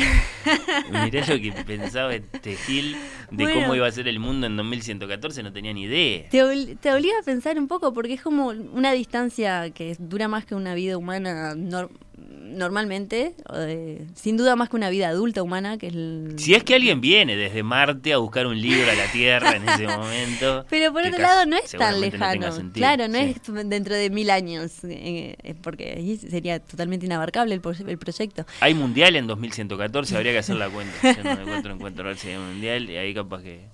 Y después hay algún otro escritor elegido ya. Está en 2017 Elif Shafak, que escribió para esta biblioteca El último tabú.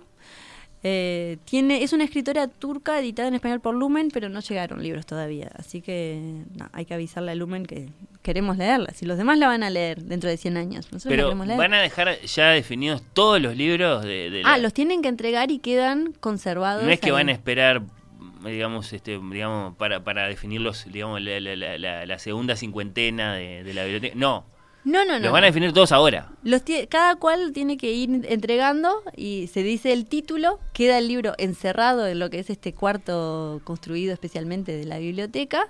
eh, nadie puede acceder, solo se ven los nombres de los autores. Tremendo. Sí, es curioso en cuanto a que los primeros... Va a ir cambiando la mentalidad del autor, que es lo que a mí me resulta interesante del proyecto, porque los primeros 20 años no cabe duda de que no van a haber publicado este libro. Los, los primeros 20, los primeros 20 años de autores, me refiero. Después, la segun- los siguientes 30 años ya depende de la edad del autor. Ah, claro, eso es lo que yo, eso, eso es lo que yo preguntaba. Los van definiendo eh, de a uno por año. De a uno por año. Ta, ta, ta, ta, y los últimos Ahora sí. 50 años Van a son ser, autores claro, que van a, van autores a de ese ver. tiempo. Segura, capaz, según la edad que tengan, pero con más probabilidad a medida que se acerca el 2114. Hay uno que van a publicar el año anterior a 2114. Claro, eso enriquece el proyecto, sin duda. Sí, y sí, sí. entonces va, va a ir cambiando no solo la época de escritura, sino la mentalidad con la que escriben este manuscrito, que por ahora es como eh, eh, describen algunos de ellos, es como escribir una carta y dejarla en un río. Exacto. Es perderla, em, básicamente. Sí, bueno, después en 2018 Han Kang, que es una escritora surcoreana, justo ujú. ella no llega, pero están empezando a llegar un montón de escritores y escritoras surcoreanos que les invito ¿Hasta a qué año ya tenemos? eh, Ah, claro, hasta ahora. Hasta el de 2022 está por anunciarse, Bien. 2021 ya está. Eh, entonces el 2018 está ella, que comenta que el Corea cuando una pareja se casa le desean 100 años de felicidad, como para decir una eternidad. Y ella no puede sobrevivir 100 años más, nadie que ella quiera puede sobrevivir 100 años más. Entonces, ¿para qué, Claro. ¿para qué participar de esto? ¿Para, ¿Por qué escribe lo que escribe? Es como, ta, te hace cuestionarte sobre tu, tu oficio cuando sos escritor, ¿no? Esta invitación. En 2000 2019, Karl Ove Knausgaard, eh, que le parece interesante en cuanto a el largo plazo del proyecto. En esta época sí. en que todo, lo- todo es inmediato, a mí es lo que me resulta frustrante, porque en definitiva son libros que no voy a poder leer, pero eh, bueno, sí, tiene algo interesante. En 2020, Ocean Wong, que es un escritor estadounidense de origen vietnamita, Mira. tiene un libro publicado acá en Anagrama que les recomiendo. Se llama En la Tierra somos fugazmente grandiosos, eh, autobiográfico. eh, y él es un escritor bastante joven. De todos modos, no va a No, llegar. llega. No, no, no, no, no dan los números. Y 2021. Él comenta, en ese sentido, o sea, es como un proyecto muy optimista, como comentábamos, porque ta, tiene Sí. la esperanza de que se, la humanidad De y este bosque sostener, y este eh, proyecto claro, va a llegar. Van a y- seguir pagando la luz ahí donde, en donde ese están guardando los manuscritos. quiere preservar Sí. la vida al mismo tiempo que nos exige a todos morir para que llegue el momento de publicación del proyecto. 2021, Tsitsi Dangaremba, que es una escritora zimbabuense eh, que no tiene obras traducidas al español de momento, así que bueno, está todo en la página web, por supuesto, de este proyecto, que está muy linda diseñada. La Biblioteca del Futuro. La que es un Biblioteca proyecto Futura. noruego Future impulsado por Library. una, ahí está, impulsado por una escocesa eh, y del que no teníamos noticias hasta que viniste vos, Martina, a ah, qué contarnos. bueno, me alegro. Eh, más que más que interesante. Bueno, repetimos la invitación central acá, que es pasar por las Karamazov a conversar con Martina, a conversar con Mariana, por ejemplo, hoy con Mariana, ahora hasta las 2 Hoy de la tarde. mañana hasta las 2. Los sábados de Quedan los 10 a últimos. 2. Exacto, sí, coincidimos bastante con el programa los sábados. Y el entre semana de 10 a 20 horas. Que Perfecto, perfecto. Cuando quieran, ahí Rivera y. Soca, las Karamazov, eh, para mí motivo de, de felicidad, eh, ya que hace algunas semanas que no puedo pasar por la librería Martina. Es cierto, hace eh, tiempo que vos hayas pasado por, por oír con los ojos con eh, todos estos libros. Le vamos a sacar una, una linda fotografía a la serie de Nausgard con todo su diseño de tapa combinado. Eh, Es para- lindo cuando la combinas. Si no, debo decir, yo no soy fanática de las ediciones del diseño de las ediciones de anagrama. Está cambiando de todos modos, ¿viste? Está este- cambiando. están como flexibilizando Pero su- cuando comparás con las sobriedad. ediciones de otros países, la verdad que es la más feucha. A no ser cuando de golpe descubrís, ah, pero se pueden juntar los cuatro libros. Y ahí queda. Alguien pensó eso, sí, a la manera de un libro infantil. Martina Seré de las Karamazov, gracias por tu paso por oír con nosotros. Gracias por invitarme.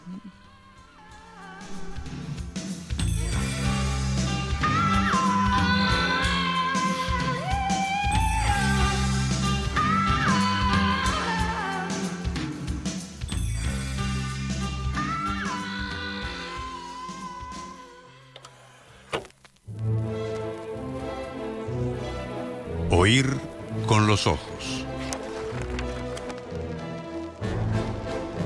Un programa Bajo los efectos de la lectura.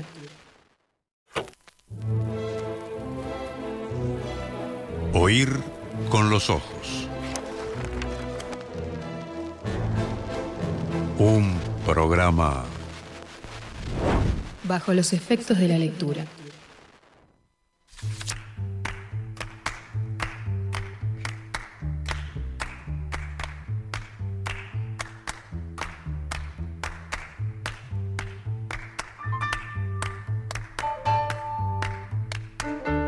Los minutos finales de este Oír con los Ojos están reservados a una doble entrevista literaria. Este sábado nos visitan los poetas y varias cosas más. Andrés Olveira y Florencia Parentelli, los dos tienen nuevos libros publicados por un sello editorial independiente uruguayo a no pasar por alto. Fardo Editorial. Bienvenido Andrés. Muchas gracias por la invitación. Encantado de que estés acá. Bienvenida Florencia. Lo Muchas mismo. gracias. Bueno, gracias por eh, acompañarme. Vamos a conocerlos un poco a los dos, a estos dos poetas. Eh, Andrés Olveira, eh, ¿alguna conexión con el Canario? Sabés que sí es primo de mi viejo de Paso ¿En los Toros. serio? Sí. Qué qué bien. Bueno, Es primo eh, te lo lejano. tenía que preguntar. Sí, sí, sí, gran, gran eh, picapedrero, ¿no? Hablando de fútbol, eh, sin duda, ¿qué vamos a hacer? Pero bueno, está, eh, ahí hay una, una gran memoria, ¿no? Sí, sí. eh, de un Oliveira. Acá tenemos entonces a Andrés Oliveira, 1986, autor de poemarios como ¿De qué sirve una casa? ¿Es correcto? ¿De Ese es el título de uno de tus Sí, sí. poemarios, publicado por Yaugurú. Eh, ¿De qué año es ese, Andrés? 2020. 2020. ¿Está, ¿Es el anterior? Al- Es el al que anterior. estamos- No, eh, ah, está en el medio un, un, eh, doble de riego, que es uno chiquito de, de epigramas. Ah, mirá, que fue muy, muy cortita la, la tirada. Hicimos con Astromulo una tirada cortita, como, como Bien. un happening editorial. así, Perfecto, perfecto. Así que tenemos eh, ¿De qué sirve una casa? publicado por Yagurú.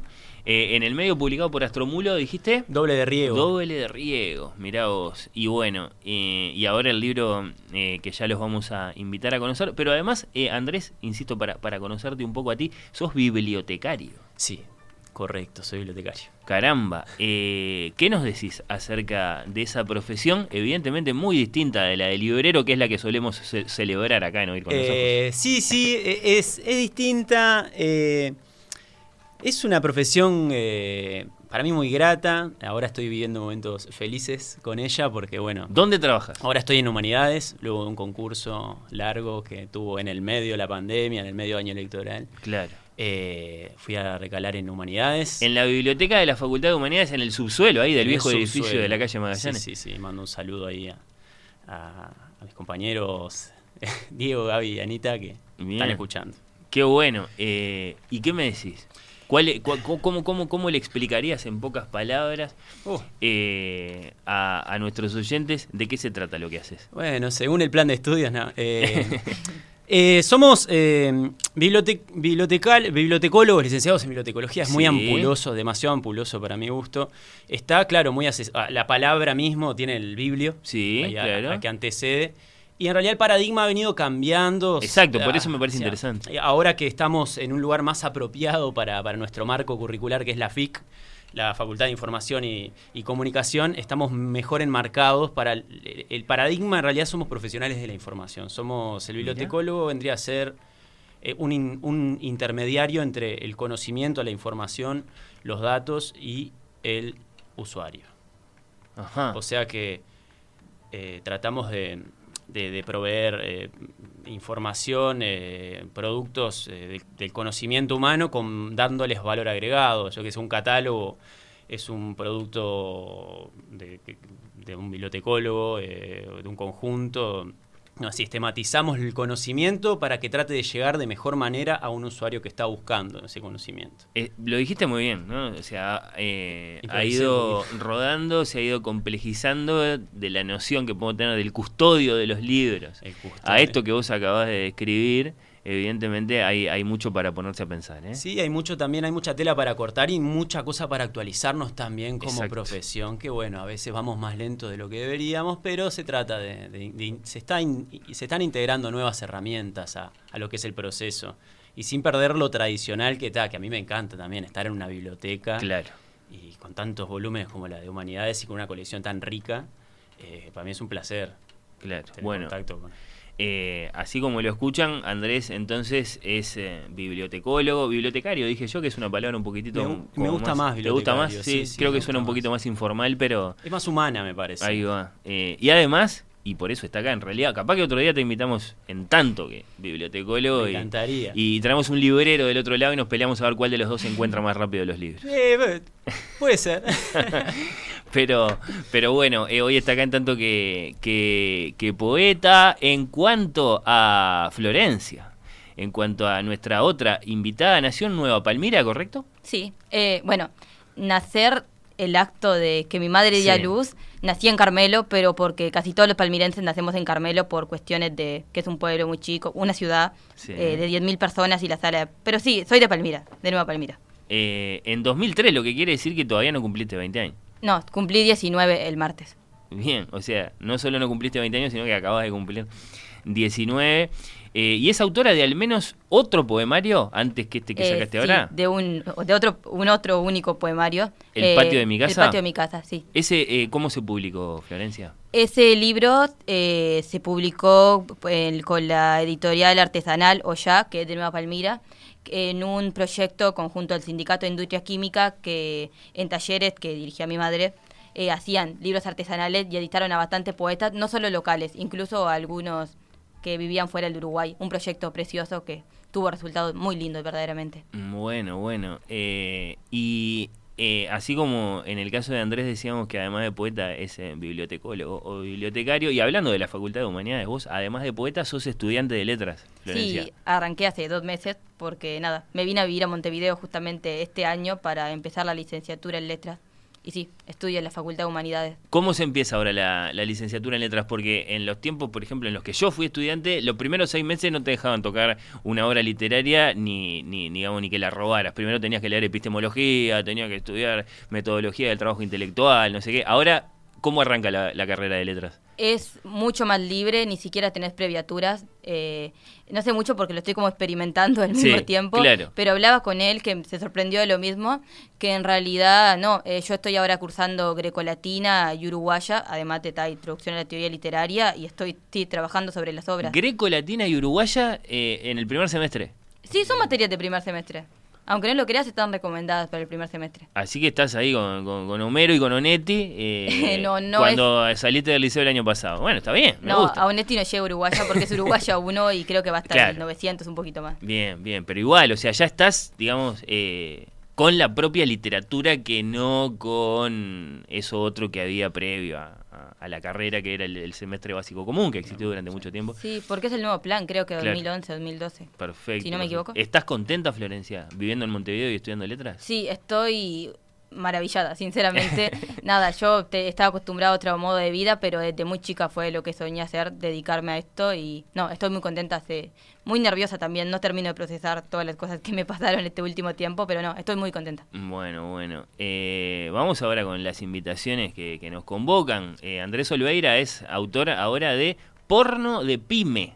Pyme en tanto que pequeña y mediana. Pequeña y mediana empresa, sí. Sí, porno de pyme. ¿Querés, querés decir algo sobre el título del volumen? So- Solo sobre Bueno, el título, ¿eh? Para empezar, es un título que, que es curioso porque al googlearlo, obviamente que al quinto resultado van a ser resultados non santos de la búsqueda de Google. Claro. Es un nombre que... que Bien, por la pornografía o bien por el mundo de las empresas, ¿no? Eh, También, claro, se me- es, es un, un libro que, nada, el libro, eh, eh, el, el nombre es representativo, me parece, porque es un libro que tiene una acidez muy grande.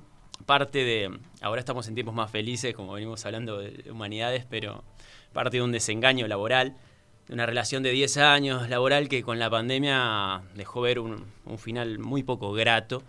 Y, y nada, yo, yo, yo hacía una poesía como más desde lo cotidiano y, y me salió una, una beta ácida y, y Mirá vos, vos sabés que la primera parte del programa de hoy estuvo dedicada a la pregunta que interroga si todo el arte eh, procede del de dolor y vos decís que tu- tus poemas eh, proceden de un desengaño en este caso. Eh, parten de un desengaño, eh, después uso eso como el, el anger is an energy, como decía John Lydon, el, el líder de, de Public Image, pero... ¿Cómo de- sería eso? El, el enojo es un, es un- puede ser una energía. Entonces una energía, la está. asumí como una energía que podía ser explorada y exploro variaciones de esta modernidad tardía. Me niego a pensar que hay una posmodernidad porque la modernidad sigue produciendo o intentando producir significados. Y desde un yo inmerso en esa modernidad tardía y todos estos significados con, con que nos están, que forman parte de nuestro cotidiano y que vamos naturalizando como, como pyme, como emprendedurismo, etcétera, etcétera. Ahí va.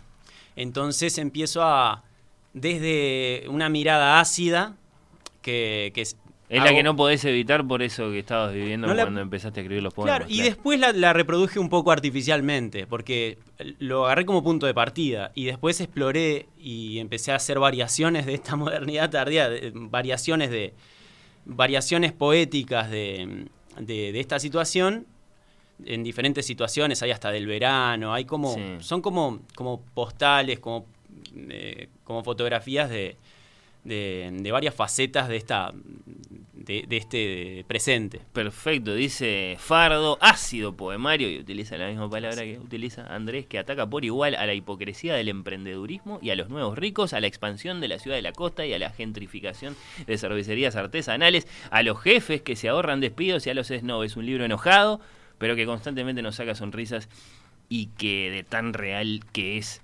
parece absurdo. Eh, ¿Estás conforme con esa descripción? Eh, Eh, es representativa. es un libro que desde el coloque del que parte, hoy lo defiendo como, como, como siendo otro. Claro. Pero me gusta también eso, porque soy como otro defendiendo el libro de- del que fui en el momento de escribirlo, cosa que me resulta muy interesante. Y, y nada, me divierte mucho el libro. Bueno, doy fe que, que una de las cosas que sucede cuando eh, abrimos sí porno de pyme es que, ta, que sí, que, que- que nos reímos. Ayer se recibió un amigo, le cortamos el pelo y le tiramos huevos. Pero el día recién comenzaba, entonces lo inmovilizamos y profanamos la tumba de su abuela ante su mirada impotente. Después lo desnudamos, embadurnamos sus testículos con mermelada y lo tiramos adentro de la jaula de los leones. Luego juntamos los trozos de él sobraron y los anotamos y los anotamos en un posgrado. Dice una de las páginas de este porno de Pyme, publicado por Fardo, eh, con un apoyo que es eh, este incentivo a la edición que ofrece el Instituto de Letras del, del MEC. Quedó muy lindo el libro. Imagino que es una de las cosas que más satisfacción te da, la, la preciosa edición que logró Fardo. Sí, la- eh, Fardo ya nos tiene acostumbrados a, a unas ediciones muy lindas, muy cuidadas y estas particularmente tienen la, la- la ilustración de, de la tapa es hecha por poliéster, un artista visual Sí. que, que- que está muy bueno también lo que Búsquenla hace. en Instagram, www.poli. Eh, creo que casó la, a, a nivel abstracto la esencia del libro y, y lo puso en juego en, en la tapa. Por lo menos a, a mí me, me- me agrada mucho la- la- lo que se hizo con, Bueno, eh, Porno de Pyme entonces es el nuevo poemario de Andrés que nos visita. Por otro lado, volviendo a ti, eh, Florencia, tenemos Otoños Depurados. Le dije a Andrés que dijera algo sobre el título y te lo, te lo propongo a ti también. ¿Querés decir algo sobre el título? Eh? El título del Sí, bueno, poemario. en realidad es una metáfora. eh, no, no suelo explicar metáforas, pero lo- les voy a dar el privilegio. Es como una práctica, sí, sí, está bien. Sí, eh, no, soy fundamentalista de no, de no No explicar explicar los poemas, no explicar. Pero no, en realidad Otoño Depurado es un libro que nació en un periodo corto de tiempo, que fue buscado, eh, no, no fue un conjunto de poemas, sino que cuando Fardo me, me- invitó a escribir algo para el incentivo de la edición, lo escribí con ese objetivo y busqué eh, de por ahí dónde tenía algo para escribir. Y otoño, bueno, yo cumplo en otoño, entonces lo puse en plural porque son como los distintos yo de cierta forma que intenté pulir, que intenté perfeccionar, que estaban en algún lado porque por algo salieron y que están plasmados en ese libro. Bien, bien, bien. Bueno, eh, claro, vale decir, hablando de ese incentivo, de ese apoyo que recibió Fardo para la publicación de estos libros, que entonces hubo una selección. Sí. Una selección. Había varios textos allí, los de ustedes fueron, fueron elegidos. Bueno, Otoños eh, Depurados de, de Florencia Parentelli es un poemario, dice Fardo, que puede tocar fibras profundas. Habla de la vida, el amor, la muerte. Porque ¿de qué más se puede hablar en este libro? Crecer es algo que duele, donde las cosas no solo pasan, sino que dejan huella, moldean y lastiman. Bueno, yo no sé, obviamente los poemas no, no se explican, eso me parece perfecto, pero si le tuvieras que añadir algo de palabra hablada a lo que está dicho en el libro, Florencia, de cara a tus lectores, Bueno, a- me gustó mucho la edición que hizo Fardo, sobre todo porque a mí algo que aunque no parezca me cuesta es concretar algo tan tan grande y que para mí significó tanta cosa así precisamente en palabras, así que creo que está bastante acertado. Solo lo único que me gustaría añadirle es que además de esas situaciones cotidianas, crueles, que yo intento evocar en mis poemas, también hay un compromiso en que se puede notar claramente en una parte del poemario a todo el tema de escribir siendo mujer, del feminismo, de el acto político que yo considero que escribir siendo mujer necesariamente me implica. Sería lo único que le añadiría y que se puede ver claramente plasmado en muchos poemas.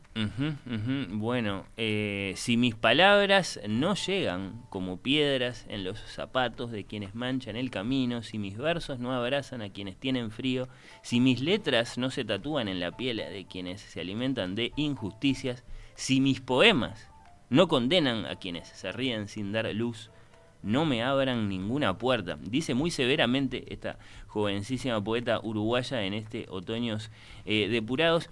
Me gustaría preguntarles para antes de antes de, de despedirlos a manera de de como de- de acento puesto en, en lo peculiar que es en definitiva ser poeta, publicar, eh, acaso esperar tener lectores. ¿Qué, qué representa para cada uno de ustedes publicar un volumen de poemas? Eh, es, es, es, es- un acto de comunicación, es una cosa que más bien hacen por ustedes mismos. ¿Qué, qué me decís, Andrés? Eh, yo creo que es un acto de. Concuerdo, es un acto de comunicación, sí, es la posibilidad de, de, nada, de comunicar eh, lo que uno hace. Eh, es verdad que la poesía de repente no es. eh, no, no tiene tantos lectores de repente, pero, pero sí me parece un acto de comunicación. También en- trato de escribir lo que me gustaría, lo que me gusta leer también. Trato de primero complacerme a mí mismo y después comunicarlo en la medida de que no es algo que tiro a la papelera, tiro muchas cosas. No, viste, además está la noción de que en realidad, hablando de, las literaturas del yo y todo eso, na- na- nada va a ser más directo al corazón de un ser humano que, que- que un poema bien hecho. Es decir, así que en ese sentido te, te entiendo perfecto. Dame esos dos, tres nombres de poetas admirados, Ah. innegociables de tus lecturas. Innegociables, bueno, Nicanor Parra, eh, número uno, el Antipoesía. antipoesía, Sí. sí. Pa, pasa, es muy, es difícil. No, pero me- Parra salió facilísimo, eso me gusta. Sí, ese Significa sí. que es un titular de... Tengo muy presente eh, a, a Luis Chávez, que es un poeta costarricense, Mirá, no del que circuló eh, pues, de Seis Barral, es una antología de él eh, que se llama Falso Documental, que recomiendo, pero Interesante. eh, lo recomiendo mucho porque también eh, hace como variaciones sobre lo cotidiano y es una poesía que, que es muy, muy linda de leer, muy accesible, pero también que abre muchas puertas. Y después, la tercera. Ah, si te Y- salían. Sí, vamos con. Me gusta ta, Amanda Berenger, Mirá. para hacerle honor también al, al fondo. eh, El fondo eh, de- del incentivo a la, la edición se llamaba a- eh, Amanda por, por Amanda Berenger y también yendo a otro lado distinto, eh, cómo ella propuso el juego, ¿no? El- el- la vanguardia del juego y, y- y que, Claro. que, la experimentación. La experimentación. cosas. Bueno, hablamos de Amanda el año pasado porque se cumplió su centenario. Así como este año ya, ya hablaremos de, de, de Orfila Bardecio. Eh, Está un, un nombre grande, grande de la poesía uruguaya. Florencia, para vos. ¿qué, representa. ¿Qué representa haber publicado un volumen de poemas? Ah, Bueno, en términos totalmente románticos, me disculpo, un sueño cumplido, que yo, nada, desde que soy muy pequeña escribo poemas, desde los 11 años, desde antes de, de aprender a escribir, yo convivo con la literatura, eh, siempre me gustó crear cosas y creo que es como, de cierta forma, materializado todo lo que, ese espacio que yo luché mucho por habitar desde que soy muy chica. Y nada, me cuesta procesarlo, pero es un compromiso también, necesariamente lo es. Ujú. Y esos nombres de, de poetas que. Sí, cuando que le te preguntaste ya siempre. lo está Circe Maya, sin duda. Bien. Eh, creo que te voy a nombrar, sí, te voy a nombrar tres uruguayas. Eh, también Luisa Luisi, que capaz no, no es tan conocida. Y no como Circe Maya, no, seguro. No, obvio que no, pero fue una poeta que, que yo la encontré en una búsqueda que hice de buscar voces uruguayas que hacían falta. Eh, es más conocida la hermana, Paulina Luisi, que fue la primera doctora del Uruguay, la otra que fue la primera abogada del Uruguay, creo, o por ahí. Y bueno, ella también es una poeta tremenda, que de hecho nunca he encontrado un libro de ella físico. Lo he leído todo por internet porque no he buscado para comprar y no lo he encontrado. Y tercera, bueno, voy a nombrar a Cristina Perirossi porque no, más ahora está, está como que medio de moda porque le están dando el valor por porque ganó el Cervantes, pero es una muy buena poeta, excelente poeta. Bien, bien que lo, que lo reafirmes. Vale decir que junto con la edición de Porno de Pyme de Andrés Olveira y de Otoños eh, Depurados de Florencia Parente Fardo también eh, ha lanzado y está en las librerías en este momento un tercer volumen de poemas, en este caso de la poeta Olga Leiva. Eh, este se titula La fiesta en la última casa. Olga nos iba a acompañar, eh, lo mismo que Andrés, lo mismo que Florencia hoy acá. Eh, la noticia que tenemos es que está enferma. Sí. Sí. No nos pudo acompañar. Eh, lo que además significa que se postergó la presentación tripartita de estos eh, libros que iba a ser hoy y que entonces sí. Va a ser el sábado que viene. Ahí en- está. En Amazonia. en Librería Amazonia, ahí en la calle Maldonado, más o menos eh, eh, a esta hora del mediodía, más A las temprano. 11, A las 11 de la mañana, sí. perfecto. Eh, imagino que va a haber lectura de poemas, entonces. Es, Ah, es la invitación. sí, ¿Qué decís, Florencia? Sí, va a haber conversación, va a haber una moderadora. Eh, Mariela, Mariela Peña. Peña. Perfecto. Y ahí va a estar Olga que nos manda un mensaje eh, con un abrazo, lamentando no poder estar eh, presente más que con sus eh, saludos. Nos dejó algún audio que llegó hace un ratito, me parece que viene de lectura la cosa y que capaz que entonces lo compartimos después cuando subamos la, la charla eh, a la web. La saludamos a Olga, gracias por, por, por acompañarnos a la, a la distancia. ¿Qué le diría a los lectores? Les diría gracias por leer mi libro, en primer lugar. Y después me viene como esa idea de, de que, bueno, en primer lugar, mm, escribo un poema en un papelito y mucho tiempo después eh, publico un libro y, bueno, la, la dimensión del libro se completa finalmente cuando, cuando existe el lector o la lectora, ¿no? Y, y completan el- el poema al, leerlo. Entonces eh, me gusta mucho pensar en esa dimensión tri, en esa tridimensionalidad del libro, que, bueno, que está conformada por el poema o el escritor, en este caso por la poeta, y luego por el libro material y, y bueno, que viene a ser completada por el lector o la lectora. Así que agradecer profundo. Pero también voy a, a leerles el poema que les que habla de eso y que está en mi libro. El libro me está escribiendo. El libro me está reescribiendo. Me tacha, me borra y me vuelve a escribir. El libro es un maestro incandescente. A veces brilla y toca al lector. Entonces, los tres somos uno. Me salgo de la fila. Miro de reojo a mis compañeros y huyo temblando hacia la selva. Escucho las balas atravesar el aire cerca de mi cráneo, pero ninguna me alcanza. No me atrevo a mirar hacia atrás. El territorio del pasado es demasiado grande y temo que cualquier mirada, cualquier ruego, me pida que me quede. Y no puedo. Necesito asesinar con un aullido. Necesito desnudarme y me desprendo de todo este equipaje.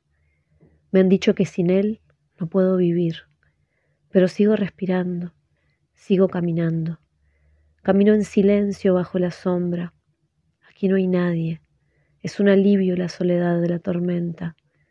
Nadie para matar, nadie para temer. Aquí las gotas caen todas sobre las inmensas hojas. Voy sin lengua bajo la tierra, piso la siembra para sembrar. Atrás dejo las filas, las coordenadas. Los lobos están del otro lado del río. Ahí me esperan sus colmillos de oro, el castillo incandescente, el sitio donde iré a morir los 108 días que dura la muerte. Deja que la imagen toma tu cuerpo y te sitie. Deja que el latido central te atraviese. Deja de pensar y comienza a hacer una cacería, a no ser el guardián ni el esclavo, no ser un espacio ni un tiempo. Socorrer los antiguos llamados en el ocultamiento del cómo vivir.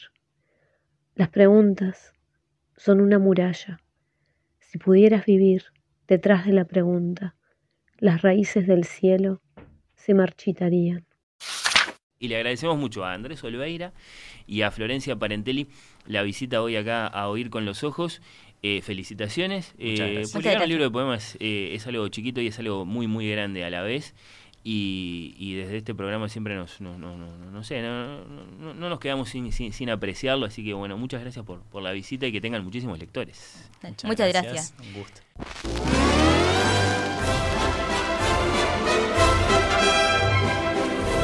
Oír con los ojos. Un programa